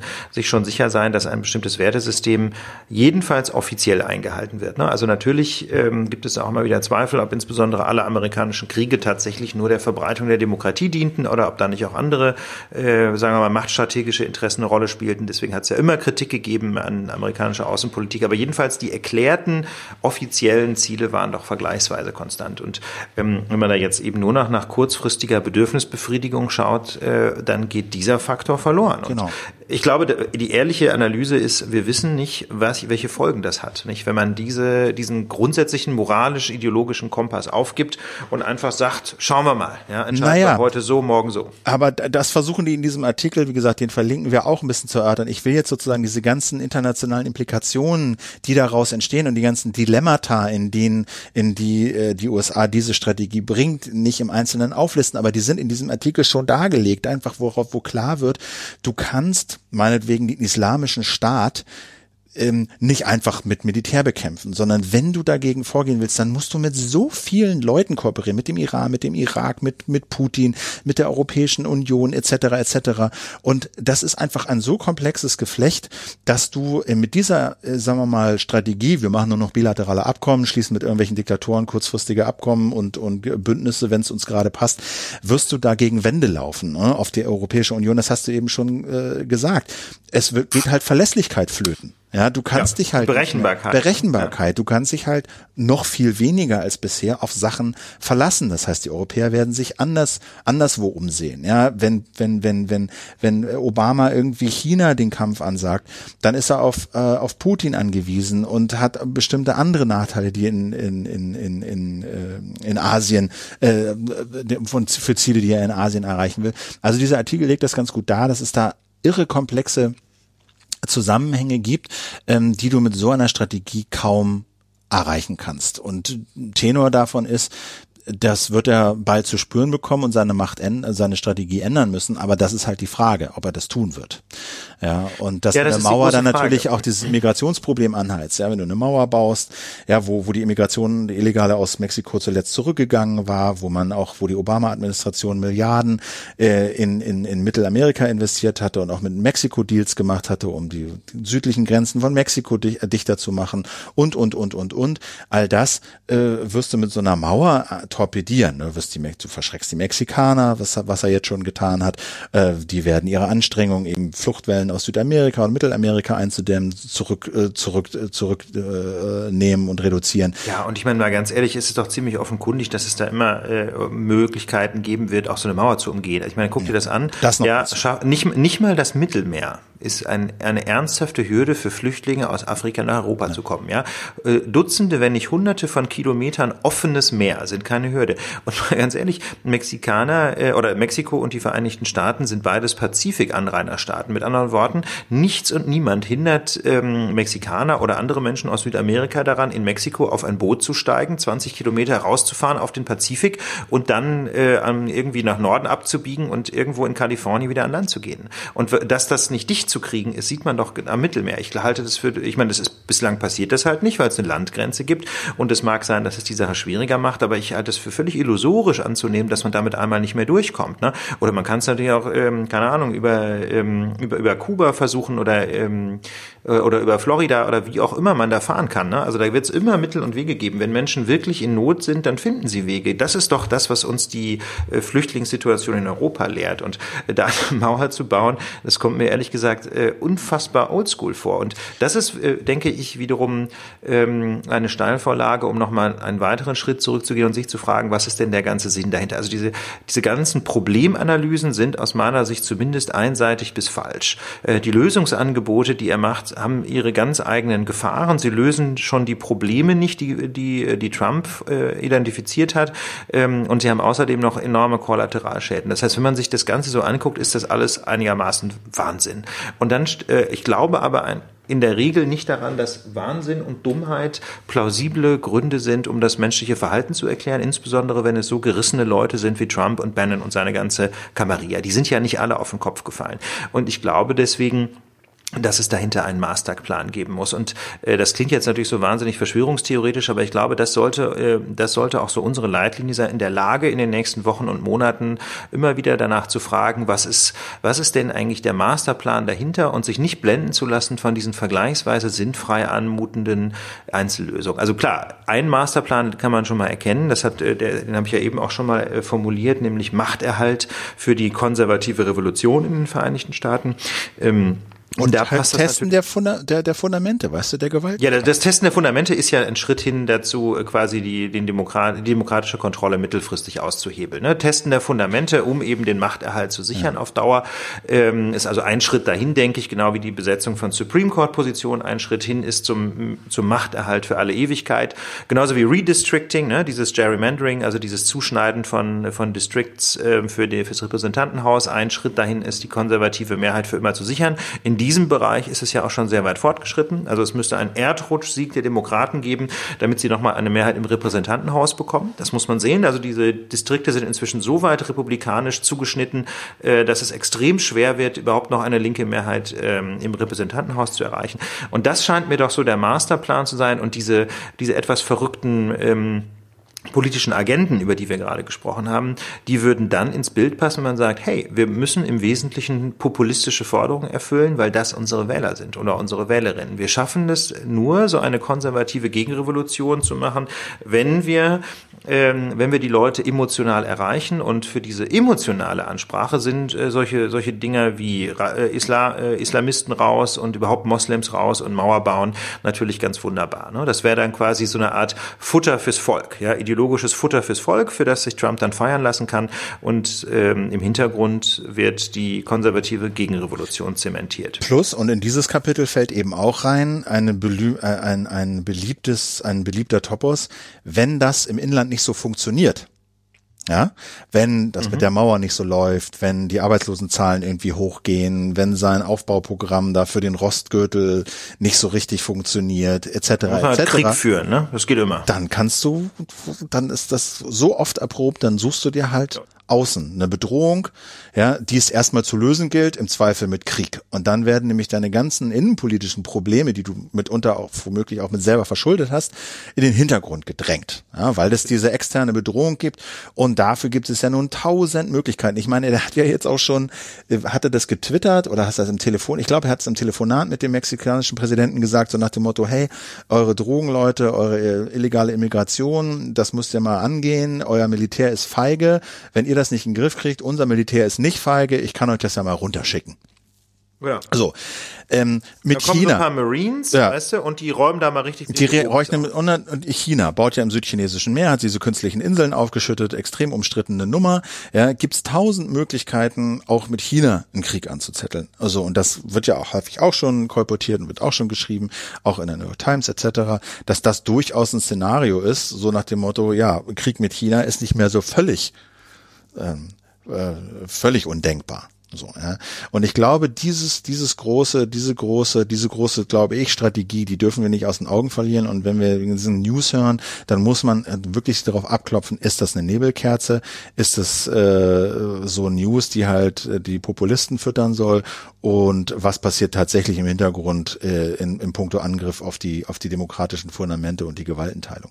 Und da gab es ja in dieser Woche auch äh, große, ich meine, wir können das ja, wir, wir, wir können das ja mal vorziehen, diese Frage, äh, wie kann man Trump denn eigentlich wieder loswerden? Denn das ist ja, das ist ja auch wieder so ein Punkt von dieser, wie ich in dieser Woche festgestellt habe, überraschend, sagen wir mal, äh, im, implizit formulierten amerikanischen Verfassung. Also man würde ja denken, das ist da alles explizit so richtig schön festgezurrt, ist es aber nicht. Also die Frage, was passiert, wenn der Supreme Court etwas entscheidet, der oberste Gerichtshof, und der Präsident hält sich einfach nicht dran. Das ist, glaube ich, unklar. Das ist klar. Dann, das ist ja. klar. Das ist ja extrem schwierig. Dann hat man, dann hat man eben eine Verfassungskrise. Ne? Das ist völlig klar. Also letztlich, ähm, letztlich geht es dann darum, wer tatsächlich äh, na, die Macht hat. Ne? Und das ist immer so. Ähm, da geht es dann letztlich um die, um die Waffen. Ne? Wer hat die Waffen? Wer, wer ist bewaffnet? Und da wiederum ähm, gibt es ja in den USA die spezielle Situation, dass es zum einen eine unglaubliche Fülle von bewaffneten Truppen gibt. Ja, also ähm, Neben der Armee gibt es ja noch die Nationalgarde und dann gibt es noch die, äh, die Grenzsicherungstruppen und das FBI und ich weiß nicht, wie viele Behörden es noch gibt. Und es gibt eben das Recht, Waffen zu tragen und die historische Begründung für diesen zweiten Verfassungszusatz ist, ist eben in der Tat die Militia. Ja, also ähm, jedenfalls ein Erklärungsansatz. Das ist auch alles historisch so ein bisschen umstritten, was jetzt wirklich der Grund war. Ob Militia jetzt nur meint, dass man quasi so eine Art äh, Reservistenarmee einrichten kann oder andere Erklärungsansätze sind. Naja, das geht darum, dass die Bürger sich selber bewaffnen können, um einer Diktatur entgegenzutreten. Also wie realistisch das jetzt ist, ja, dass also der gemeine amerikanische Bürger irgendwie gegen die Nationalgarde oder gegen die Armee kämpft, um einen Umsturz zu verhindern, weiß ich jetzt nicht, aber jedenfalls ist das eine der Ideen und, ähm, und dann äh, droht natürlich Bürgerkrieg, ne? wenn jetzt tatsächlich der Supreme Court Entscheidungen trifft und andere Verfassungsorgane, die tatsächlich nicht umsetzen und dann aber Menschen zu den Waffen greifen und sagen, wir müssen jetzt unsere Republik verteidigen. Genau, es gibt ja so dystopische Szenarien nach. Naja, aber eine, so eine Politik, Politikwissenschaftlerin, glaube ich, in Georgetown, die äh, rechnet das gerade durch. Also die geht gerade, die geht gerade die ganzen Optionen durch, ähm, wie man Trump wieder loswerden kann. Und glaube Nummer vier war äh, Tyrannenmord.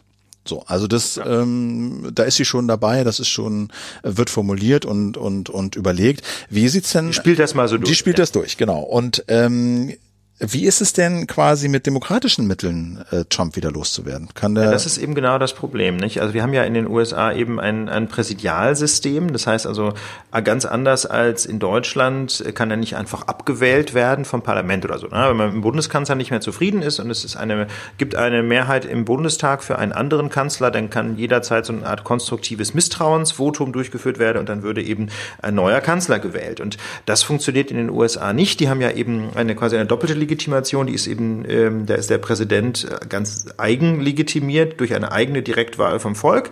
Und deswegen hat das Parlament auch nur ganz geringe Möglichkeiten, ihn abzusetzen, nämlich mit der, äh, mit der Methode des sogenannten Impeachment, also einer Art Präsidentenanklage. Ja, da würde also dann wirklich so eine Art Strafverhandlung vor dem Senat stattfinden und der Senat müsste ihn dann aber mit überwältigender Mehrheit, ich meine, es ist eine Zweidrittelmehrheit, äh, absetzen. Oder waren es sogar 75 Prozent, bin ich jetzt nicht mehr ganz sicher. Auf jeden Fall eine sehr, sehr große Mehrheit, wo Republikaner und Demokraten zustimmen müssten. Dann könnte man Trump absägen. Aber auch das würde jetzt nicht zu Neuwahlen ähm, zum Präsidentenamt führen, sondern dann würde einfach seinen Vizepräsident Pence aufrücken und der gehört ja zur selben Clique. Also de facto würde auch das letztlich an dieser Trumpschen Revolution vergleichsweise wenig ändern.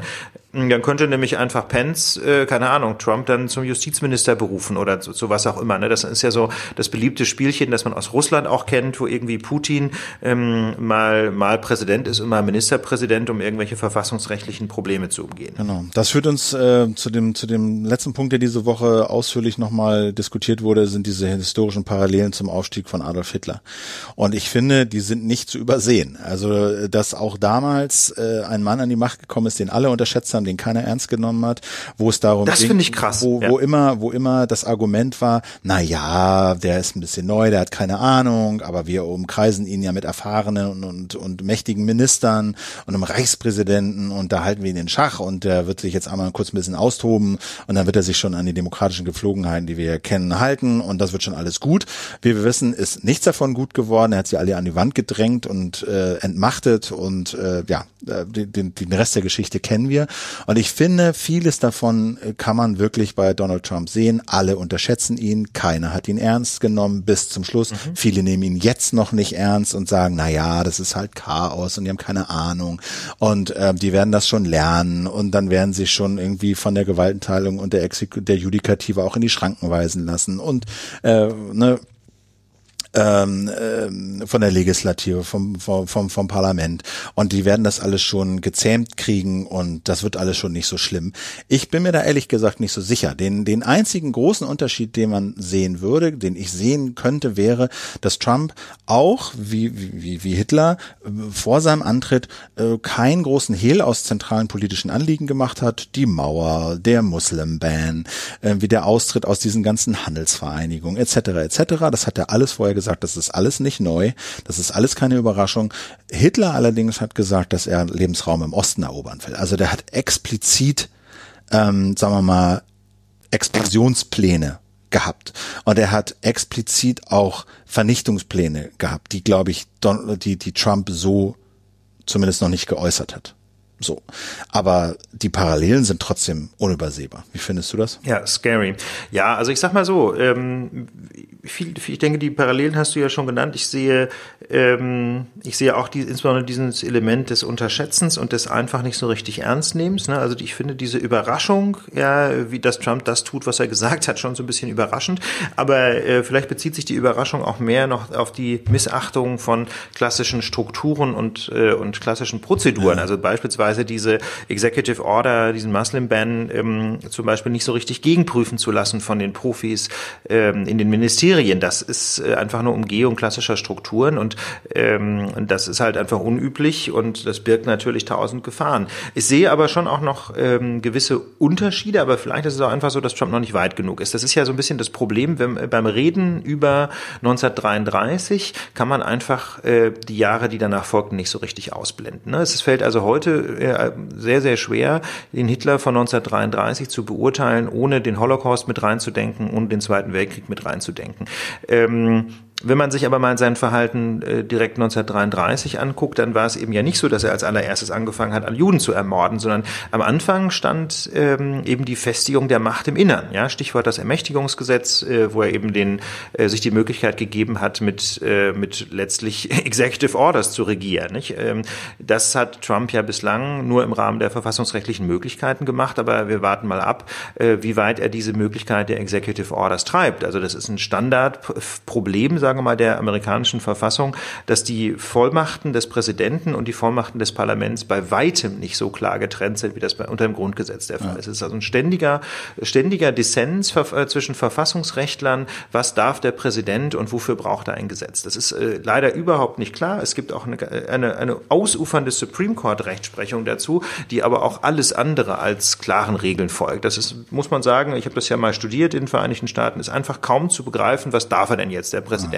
Und wenn man das dann mal zusammendenkt, ja, da gibt's keine gefestigte Rechtsprechung, wenn man das mal zusammendenkt mit einem sehr bald vermutlich gleichgeschalteten Supreme Court, ja, in dem also sehr rechte hm, Richter das Sagen haben, dann bedeutet das, dass Trump diese Möglichkeit der Executive Orders vielleicht noch nicht heute, aber in wenigen Monaten ähnlich weit nutzen können wird, wie das Hitler konnte nach dem Ermächtigungsgesetz. Und dann kann einem heiß und kalt werden. Weiterer Punkt, äh, Ausschaltung von Institutionen. Ja, also das hat und da hat Hitler angefangen mit Parteien und Gewerkschaften, andere Institutionen, indem er einfach alle Parteien aufgelöst hat. Ja, es, man muss, glaube ich, differenzieren. Also bestimmte Institutionen hat er tatsächlich ausgeschaltet, nämlich Parteien und Gewerkschaften, sofern es nicht die NSDAP war, beziehungsweise die NS-Gewerkschaften. Und andere Institutionen, die ließen sich nicht so einfach loswerden. Also ganz ohne Presse ging es natürlich nicht, ganz ohne Justiz ging es nicht, aber man hat die dann eben gleichgeschaltet. Und da muss man jetzt sehr, ähm, sehr darauf achten, wie das bei Trump passieren wird. Nicht? Also Beispiel, ähm, das sogenannte Gesetz zur Wiederherstellung Einstellung des Berufsbeamtentums hieß im Wesentlichen, dass Leute, die Hitler politisch nicht in den Kram passten, äh, aus Justiz und Verwaltung entfernt wurden. Und äh, also insbesondere hat es natürlich Juden getroffen, aber auch andere Dissenter. Und da muss man jetzt mal gucken, wie das in der Justiz passiert. Wie gesagt, äh, die Justizministerin, die amtierende, ist schon abgeschossen worden. Frau und Gates, führende, jetzt schauen wir doch. Aber führende Leute aus, aus dem aus dem, aus dem Außenministerium sind auch schon abgeschossen worden? Richtig. Na? Genau. Also reihenweise Leute sind abgeschossen worden. Natürlich bringt jeder Regierungswechsel mit sich, dass die Führungskräfte aus ausgetauscht werden. Das ist normal. Das passiert auch in der Bundesrepublik heute so.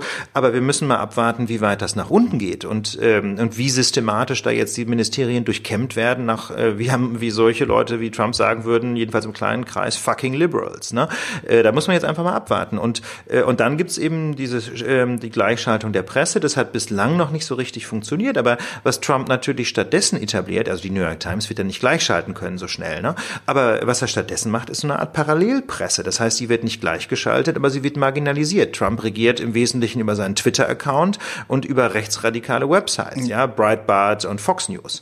Und, und, ähm, und, insofern, und, ja. und, diskreditiert die Medien, ne, durch, durch so genau. parallele Fakten. Jetzt hat seine Sprecherin Colleen Conway schon wieder von diesem, was das, Green Day Massaker gesprochen, worüber angeblich niemand berichtet hätte, äh, an, an, an Amerikanern, äh, verübt von irgendwelchen Irakern, stellt sich raus, gab's nicht. Es gab keinen, ja. äh, weiß ich, einfach fake. War einfach äh, auf NBC hat sie das gesagt und es gab dieses Massaker nicht. Da wurden zwei ja, Iraker, glaub, da waren war, wurden zwei Iraker, glaube ich, verhaftet, weil sie geplant hatten, äh, im Irak quasi die Aufständischen mit Waffen und Geld zu versorgen. Die wurden in den USA äh, verhaftet, aber die hatten nie vor, geschweige denn haben es umgesetzt, einen Anteil in den USA zu begehen. Aber sie behauptet, es gab da dieses, äh, glaube ich, Green Day oder so Massaker in den USA, hat niemand darüber berichtet. Nee, hat niemand darüber berichtet, weil es das nicht gab. Und mit solchen, mit solchen solchen, mit solchen Aussagen streust du so permanente Verunsicherung. Du, du säst ein Gefühl der, ja, niemandem kann man trauen, überall die Immigranten, ja, aus Mexiko, die Chinesen wollen uns auch an die Wäsche, ja, die Medien kann man sowieso nicht mehr trauen und, und, und.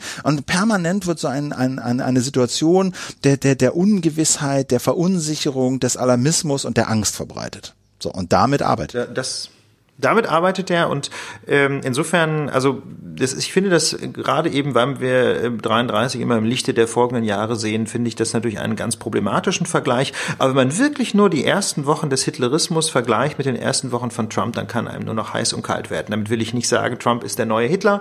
Er hat Gott sei Dank bislang noch keinen Massenmord begangen.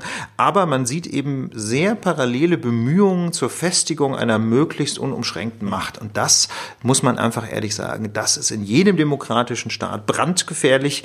Und das ist übrigens, ähm, um so die vereinzelte Kritik mal aufzugreifen, das ist auch der Grund, weswegen wir uns äh, auch in der Lage der Nation, die ja zunächst mal äh, das Geschehen in Deutschland beschreibt, so ausführlich damit beschäftigen, weil, weil es halt einfach brandgefährlich ist. Äh, nicht nur, weil die Vereinigten Staaten so ein mächtiges Land sind und weil sie so viel Bedeutung haben, auch für die Sicherheit der Bundesrepublik, sondern auch, weil es eben, wenn man das ja abstrahieren kann, weil das, was wir da gerade beobachten, eben einfach von grundsätzlicher Bedeutung ist ähm, dafür, ob Demokratien erhalten bleiben oder vor die Wand fahren. Und äh, wir haben wir haben rechtsradikale Parteien in Frankreich, die möglicherweise nach der Macht greifen. Wir haben äh, auch in Deutschland rechtsradikale Parteien. Die AfD war schon wahrlich genug Thema. Ähm, und wir haben vor wenigen Wochen ja diese Rede äh, in Dresden analysiert, nicht wo Herr Höcke im Wesentlichen nach so einer Art Machtergreifung der AfD gierte. Und deswegen reden wir darüber, weil wir einfach sagen, die Demokratie muss verteidigt werden und und die und man muss die Versuche Demokratie auszuschalten, auszuhöhlen, die muss man einfach gut dokumentieren. Genau. Ich denke auch die Parallelen laufen darauf hinaus nicht, dass Trump äh, im Holocaust endet, aber ich denke dieses antidemokratische Gehabe und dieser antidemokratische Impuls, den der, der, den, den, den, den man bei Trump immer Deal nennt, ja, oder er den auch selber Deal ja. nennt, ja, so ich will das jetzt so, ich mache das jetzt so, weil ist meine Firma. Das passt halt in der Demokratie nicht. Das ist antidemokratisch. Und wenn du das überträgst auf so ein demokratisches System, das äh, funktioniert einfach nicht. Und ich denke, wenn es darum geht, äh, Signal und und Rauschen auseinanderzuhalten, dann sind diese Sachen, die diese Fundamente der Demokratie, die Gewaltenteilung etc., wir haben es oft beschrieben, angehen, sind das die zentralen Geschichten. Und da, deswegen müssen wir da am Ball bleiben, auch obwohl es natürlich Amerika ist, äh, weil es eben weit über Amerika hinaus relevant ist. Genau. Und ich finde das, ich finde es auch einfach persönlich sehr spannend. Und außerdem war ja diese Woche, wir haben ja lange gesucht nach relevanten News, war auch so ein bisschen saure war so saure Gurken. Wir hatten dieses, ja. wir hatten diese, diese, diese Bundeswehr-Skandal so ein bisschen auf dem Zettel, hatten auch einige von euch angemahnt. Äh, ehrlich gesagt haben wir uns jetzt nicht äh, drum gekümmert. Äh, was wir noch irgendwie auf dem Zettel hatten in unserem Pad war der. Ja, wir haben, wir haben uns drum gekümmert schon, aber wir, das, das Ding ist, wir haben, äh, wir sind zu der Entscheidung gekommen, dass wir darüber ähm, nicht sprechen wollen, weil uns die Faktenlage zu unklar ist. Wir haben das recherchiert, aber wir haben so ein bisschen das Gefühl, äh, da, da, da ist irgendwas ist da schiefgelaufen und es hat offensichtlich ziemlich, äh, ziemlich schlechte Misshandlungen von Frauen ja. gegeben. Frauenfeindliche Übergriffe hat es wohl offenbar gegeben, aber wir wollen eben einfach auch nicht spekulieren, was jetzt genau passiert ist. Äh, wir haben das natürlich im Blick und sobald da irgendwas äh, halb halbwegs sich abzeichnet, würden wir darauf auch drauf ja. eingehen. Aber wir wollen jetzt eben nicht rumspekulieren. Eine, eine, einen kurzen Nachklapp noch zu den USA. Lesehinweis. Der New Yorker hat eine lange Geschichte geschrieben, heißt Survival of the Richest, über die Vorkehrungen, die super, Gott. die Superreiche treffen vor sozialen Unruhen. Das ist echt spooky. Also aus dem Silicon Valley, diese viele, viele, viele Millionäre, ne, irgendwie Startups, Firmen etc., die haben sich unterirdische Bunker gebaut, äh, in denen statt Fenster irgendwelche super großen Screens eingebaut sind, die dann irgendwie ähm, äh, quasi so eine Art Fenster simulieren und auf denen so ein Livestream von oben läuft, äh, weißt du, von überirdisch wird dann auf diesen Screens statt Fenster angezeigt. Also diese Superreichen haben sich versorgt mit mit riesen Vorräten, ganz oft aus dem Motiv heraus, sie haben Angst vor sozialen Unruhen, dass einfach Arm und Reich so auseinandergehen, dass dieses Trump-Land völlig auseinanderfällt. Deswegen haben die Millionen investiert, die haben sich zum Teil Inseln gekauft, ja, auf denen sie irgendwie Munition, Waffen und und, und, und vor, Vorräte, doch, äh, vor, da hat er lange recherchiert. Und das ist wirklich, wirklich spooky, das zu lesen. Also das nochmal als Lesehinweis zum Schluss für dieses US-Kapitel. Ich würde sagen, damit haken wir jetzt die USA für diese Woche zumindest ab und kommen in die Bundesrepublik wo die. Wir haben noch ein Thema. Ja, wir haben noch ein ja. Thema, nämlich der Bahnchef ist zurückgetreten. Es ist so banal und profan, es wirkt so unwichtig, ne? Es wirkt so egal, wenn man über Aber du warst den da. Untergang der Welt. Ja, ich habe so ein bisschen, also Rüdiger Grube war halt Bahnchef und äh, der sollte halt einen neuen Vertrag bekommen. Das war eigentlich auch ausgemacht, weil er eigentlich ganz okay einen Job gemacht hatte. Jetzt die Verspätungszeiten waren nicht komplett auf Null, aber zumindest Richtung 80 Prozent, was die Vorgabe war, die politische. Er hat sein WLAN eingebaut in die Züge, was auch eine politische Vorgabe war. Wir haben darüber geredet, dass das nicht so richtig optimal ist, aber es gibt's jetzt zumindest in den Zügen. Also er hat so ein ganz respektierten Job gemacht. Jetzt ist er trotzdem zurückgetreten. Warum? Weil in langen, komplizierten Verhandlungen eigentlich der Deal war, ja, ähm, okay, okay, äh, ich kriege keine Gehaltserhöhung und keine Abfindung, aber dafür kriege ich eine Vertragsverlängerung über drei Jahre statt über zwei Jahre. Und da war eigentlich alles in trockenen Tüchern und jetzt war halt Aufsichtsratssitzung letzte Woche oder diese Woche. Und da sollte das eigentlich nur noch eingetütet werden, aber dann hat der Aufsichtsrat gesagt, hm, drei Jahre ist uns doch ein bisschen zu lang, du kriegst nur zwei Jahre Vertragsverlängerung. Und da hat Grube ziemlich impulsiv und spontan gesagt, nö, dann macht doch euren Scheiß alleine und hat hingeschmissen. Und jetzt steht die Bahn ohne Führung da. So, ne? Und äh, eigentlich, die Bahn ist ja zu 100 Prozent in, in Eigentum des Bundes. Und die, die, die Bundesregierung hatte da auch schon angefangen, so Nachfolger aufzubauen, nämlich Ronald Profalla, der da im Vorstand bisher für Lobbyismus zuständig ist, auch und umstrittene Personalie. Und den hatten sie jetzt zuletzt befördert zum Vorstand für Logistik, damit er mal so ein bisschen operative Erfahrung jetzt sammeln kann, ein, zwei, drei Jahre, bis eben Grobe abtritt. Und dann sollte er zumindest ein Kandidat sein, der eben Grobe nachfolgen kann. Jetzt ist Grobe holter die Polder abgetreten. Ähm, Ronald Pofalla noch nicht fit für den Posten und keiner weiß, wie es weitergehen soll. So, und da stehen alle ganz schön ohne Hosen da. Punkt. Ja, und das ist natürlich, äh, das ist natürlich, also ich meine mal ganz ehrlich, was da jetzt im Hintergrund wirklich passiert ist, äh, das ist von außen sehr schwer zu beurteilen. Ähm, ich weiß jetzt aber nicht, ob ich die Bilanz so unterschreiben würde. Er hat eigentlich ganz einen ganz okayen Na, Job was ist gemacht. denn Also wir haben dieses, also wir haben dieses WLAN-Thema rausgegriffen. Das ist aber, wenn man ehrlich ist, natürlich eine Petitesse. Die Ja. entscheidende Frage ist ja, ob, äh, ob er die Bahn fit gemacht hat ähm, für ihre Rolle als zentrales Verkehrsmittel, das ähm, den Klimawandel Ja. aufhalten soll. Nicht? Das ist ja die, das ist ja die Grundidee. Wir müssen mehr Verkehr auf die Schiene verlagern, insbesondere auch Güterverkehr und Individualverkehr, wenn wir äh, die CO2-Emissionen nennenswert senken wollen. Das ist können deine eben nicht alle Leute Ulf, das, Ne, das ist jedenfalls, es ist eine, ich sag mal so, das ist äh, im Verkehrsbereich, ähm, der Verkehrsbereich spielt ja eine ganz zentrale Rolle neben dem Heizen von Gebäuden bei der CO2-Emission und ähm, es ist halt einfach wahnsinnig schwer, da wirklich äh, drastische Einsparungen zu erreichen. Na klar, die Autos verbrauchen hoffentlich immer weniger Benzin, aber wenn man da wirklich, ähm, sagen wir mal, dramatische Einsparungen erreichen will, dann muss man einfach vom Individualverkehr weg und mehr Verkehr auf die Schiene verlagern. Und, ähm, und da ist aus meiner Sicht äh, eine, eine wichtige Frage, ob äh, Grube die Bahn diesem Ziel näher gebracht hat. Und ich würde sagen, die Attraktivität der Bahn ist eben gerade nicht gestiegen in den letzten zehn Jahren. Das glaube ich, man kann jetzt irgendwie nicht so einen Trend feststellen, immer mehr Leute fahren Bahn. Also ich liebe die Bahn, ja, ich bin ein begeisterter Bahnfahrer. Wenn ich irgendwie kann, fahre ich Bahn und nicht Auto äh, und fliege auch nicht mit dem Flugzeug. Ne? Also ich mag das sehr, sehr gerne. Aber ich, ähm, und insofern habe ich auch, glaube ich, einen relativ guten Einblick, wie sich das Bahnfahren anfühlt. Und ich habe jetzt irgendwie nicht das Gefühl, dass es in den letzten Jahren besser geworden ist. Und das zeigen ja auch die Zahlen der Bahn. Man kann jetzt eben nicht sagen, dass die Fahrgastzahlen beständig steigen oder die, äh, oder die Zahlen beständig besser werden. Und das finde ich persönlich schon, schon sehr bedenklich. Also gemessen daran, was äh, die Bahn könnte, ähm, sehe ich jetzt irgendwie nicht, dass der Mann einen guten Job Okay. macht. Äh, zur Ehrenrettung muss man aber sagen, dass dieser Bahnchef echt ein scheiß Posten auch ist, weil er in einer, in einer, in einer zwischen zwei Polen äh, operieren muss, die nicht geklärt sind. Und da ist die Bundesregierung auch zum großen Teil schuld dran. Denn die Bahn gehört zum 100 Prozent dem Bund, aber das Ziel, was die Bahn machen soll, ist völlig ungeklärt. Soll sie ein Unternehmen sein, was einfach Asche macht? Ja, soll sie ein Unternehmen sein, was einfach maximalen Gewinn einfährt, egal wie? Ja, oder soll sie ein Unternehmen sein, was so eine Art Grundversorgung darstellt und möglichst viele Leute von A nach B bringen sollen, möglichst viele Orte miteinander verbinden soll zu möglichst günstigen Preisen. So. Und äh, soll sie dann möglichst viel Verkehr auf die Schiene bringen und zwar, wie soll sie das machen? Das sind alles Fragen, die nicht richtig geklärt sind.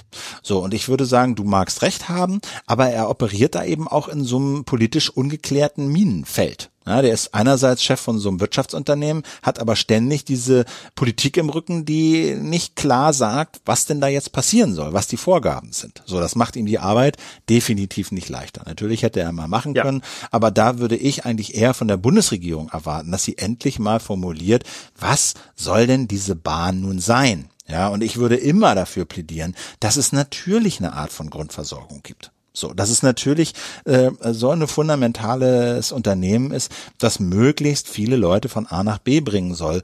Und Gewinn einzufahren ist da sicher nicht äh, die primäre, das, das primäre Ziel, um den, um die Steuerkassen oder die, die Bundeskassen zu füllen, sondern wenn Gewinne eingefahren werden, dann müssen sie wieder re, re, reinvestiert werden. Also ich würde sagen, das, das ist so eine Entscheidung, die muss der Bund jetzt mal treffen. Und da steht Grube nicht besonders gut da, aber das ist, geht auch nicht alles auf seine Kappe. Ja, das ist halt das, äh, da bin ich bei dir, Philipp. Das ist äh, ein großes Problem. Das ist auch an der deutlichen Entscheidung ähm, der Politik fehlt, zu sagen Schiene zuerst. Ne? Das hat natürlich auch damit zu tun, dass die Bahn ja inzwischen eben nicht mehr Eigentümerin des Schienennetzes ist, sondern also jedenfalls nicht die die Bahn, äh, was wir sie, wie wir sie klassisch kennen, also die Bahn, die die Züge betreibt, sondern das ist inzwischen alles ähm, in eine separate GmbH ausgelagert, die dann eben letztlich den, den der DB Personenverkehr zum Beispiel äh, die Nutzung der Gleise erlaubt gegen Gebühren und so. Theoretisch soll das ja auch diskriminierungsfrei laufen. Das heißt also auch andere Verkehrsunternehmen sollen die Schienen diskriminierungsfrei nutzen können und so. Ähm, das ist alles, ähm, das ist alles natürlich noch nicht von dem, von dieser Maxime gekennzeichnet. Lass uns doch wirklich mal den Schienenverkehr äh, pushen. Da fehlt es sicherlich auch an politischen Vorgaben. Da bin ich bei. Alright. Okay. Ich denke, damit müssen wir es für diese Woche bewenden lassen. Ähm, ich bin mental völlig fertig. es ist echt, es ist, es ist ja, hart. Es ist hart. Ja, es, es ist, ist hart. hart. Vor allem, wenn du die ganze ja. Zeit diesen Kram liest, ja, und eine Hiobsbotschaft nach der anderen und eine dystopische Analyse nach der anderen. Ähm, ja. Ja, und wir, mal ganz ehrlich, Philipp, wir leben nicht in dem Land. Wir leben nicht. Wenn das uns schon so mitnimmt. Also ich habe ja aus meinen Zeiten in Amerika und auch so aus meinem, wie soll ich sagen, aktivistischen Leben, ja, als hier als äh, Mitgründer der GFF und so sehr viel Kontakte zu amerikanischen NGOs. Das sind natürlich im Zweifel Leute, die jetzt gerade nicht Trump gewählt haben.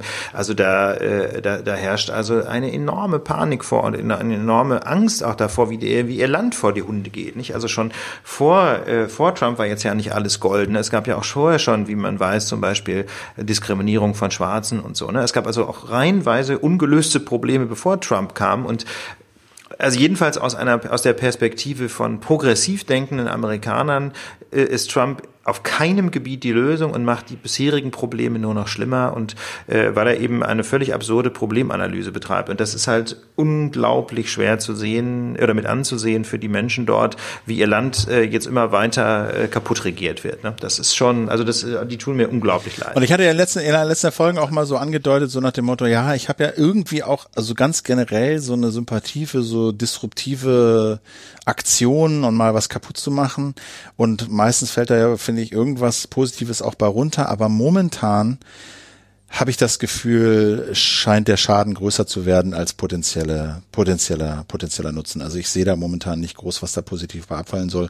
Und die Perspektive aufs eigene Land wird natürlich auch total rosa gefärbt. Das merke ich auch immer. Wenn ich mir dann so, weißt du, so Angela Merkel oder Martin Schulz das angucke, dann denkt man so, ach Mensch, ist doch, ja. ist doch alles Tufte hier. Ist irgendwie Mensch, okay. ist doch alles, also ist doch alles okay, ist doch, komm, ist doch, komm, jetzt lassen wir doch mal Vorratsansprechungen hin und her oder so, ist doch eigentlich ist doch alles, eigentlich ist doch alles in Ordnung. Hauptsache man wählt eine der beiden Parteien oder der, der drei anderen Parteien oder so. Ah, das stimmt schon. Irgendwie so richtig, richtig, richtig was schief gehen kann eigentlich nicht. Und ähm, das ist irgendwie auch merkwürdig. Ist auch ein neues Gefühl. Ja, wobei ich sagen muss, das ist ein Gefühl, das ich schon ganz oft hatte, wenn ich aus, wenn ich im Ausland gelebt habe, äh, dass der Blick nach, nach Deutschland äh, wird dann wird dann interessanterweise immer positiver, ne? weil man immer dann so sieht, was in anderen Ländern schief geht und dass in den USA eine Menge schief geht, das haben wir ja zum Beispiel auch schon in der in der Folge hier von dem Podcast äh, Küchenradio besprochen, die wir schon letztes Mal, glaube ich, empfohlen haben. Ne? Als ich aus Amerika direkt wiederkam, haben wir ja so eine Folge aufgenommen, Mythos USA und ähm, und da habe ich auch schon auf ganz viele Probleme hingewiesen. Es ist jetzt also nicht so, dass sich da alles super anfühlt. Schon damals Damals dachte ich, Mensch, in Deutschland klappen auch eine Menge Dinge. Also das Rechtssystem zum Beispiel klappt im Großen und Ganzen bei uns deutlich besser als in den USA. Also mit Ausnahme dieser Sammelklagen, die, glaube ich, ein ganz wichtiges in, äh, Instrument sind, das uns fehlt, ähm, würde ich auf, eigentlich auf allen Gebieten sagen, haben wir den Laden besser im Griff. Und, ja. Aber gut, wir waren ja schon bei der Verabschiedung. Ja, wir waren schon bei der Verabschiedung, jetzt sind wir wieder da. Ich äh, würde sagen, genau, also äh, T-Shirts kann man nochmal darauf hinweisen, äh, erfreuen sich großer Beliebtheit, bin ich ganz überrascht und erfreut. Ähm, Gibt jetzt äh, bis zum 5.2. noch, wenn ihr zwei kauft, ohne, ähm, nehmen wir 20% Rabatt. Äh, seht ihr dann auch Get20, Get 20 ist der, ist der Gutscheincode, den ihr eingeben könnt bei kühnstudio slash shop. Ansonsten würde ich sagen, äh, herzlichen Dank fürs Zuhören, herzlichen Dank für eure Unterstützung, herzlichen Dank für die Kommentare, herzlichen Dank für die Sternchen. Wir sind jetzt gleich bei 1000 Sternchen äh, oh. im iTunes Store. Krass, 1000 genau, Sternchen es ist völlig, völlig obskur, wie gesagt, wie die sich auswirken. Ich habe nur das Gefühl, Schaden tut es nicht, um auch anderen Leuten den Weg in die Lage äh, zu ebnen. In diesem Sinne würde ich sagen, bleibt uns gewogen. Wir wünschen euch eine schöne, muntere, gesunde Woche. Und wenn ihr mögt, hören wir uns nächste Woche wieder. So soll es sein. Ein schönes Wochenende und auf bald. Ciao. Ciao.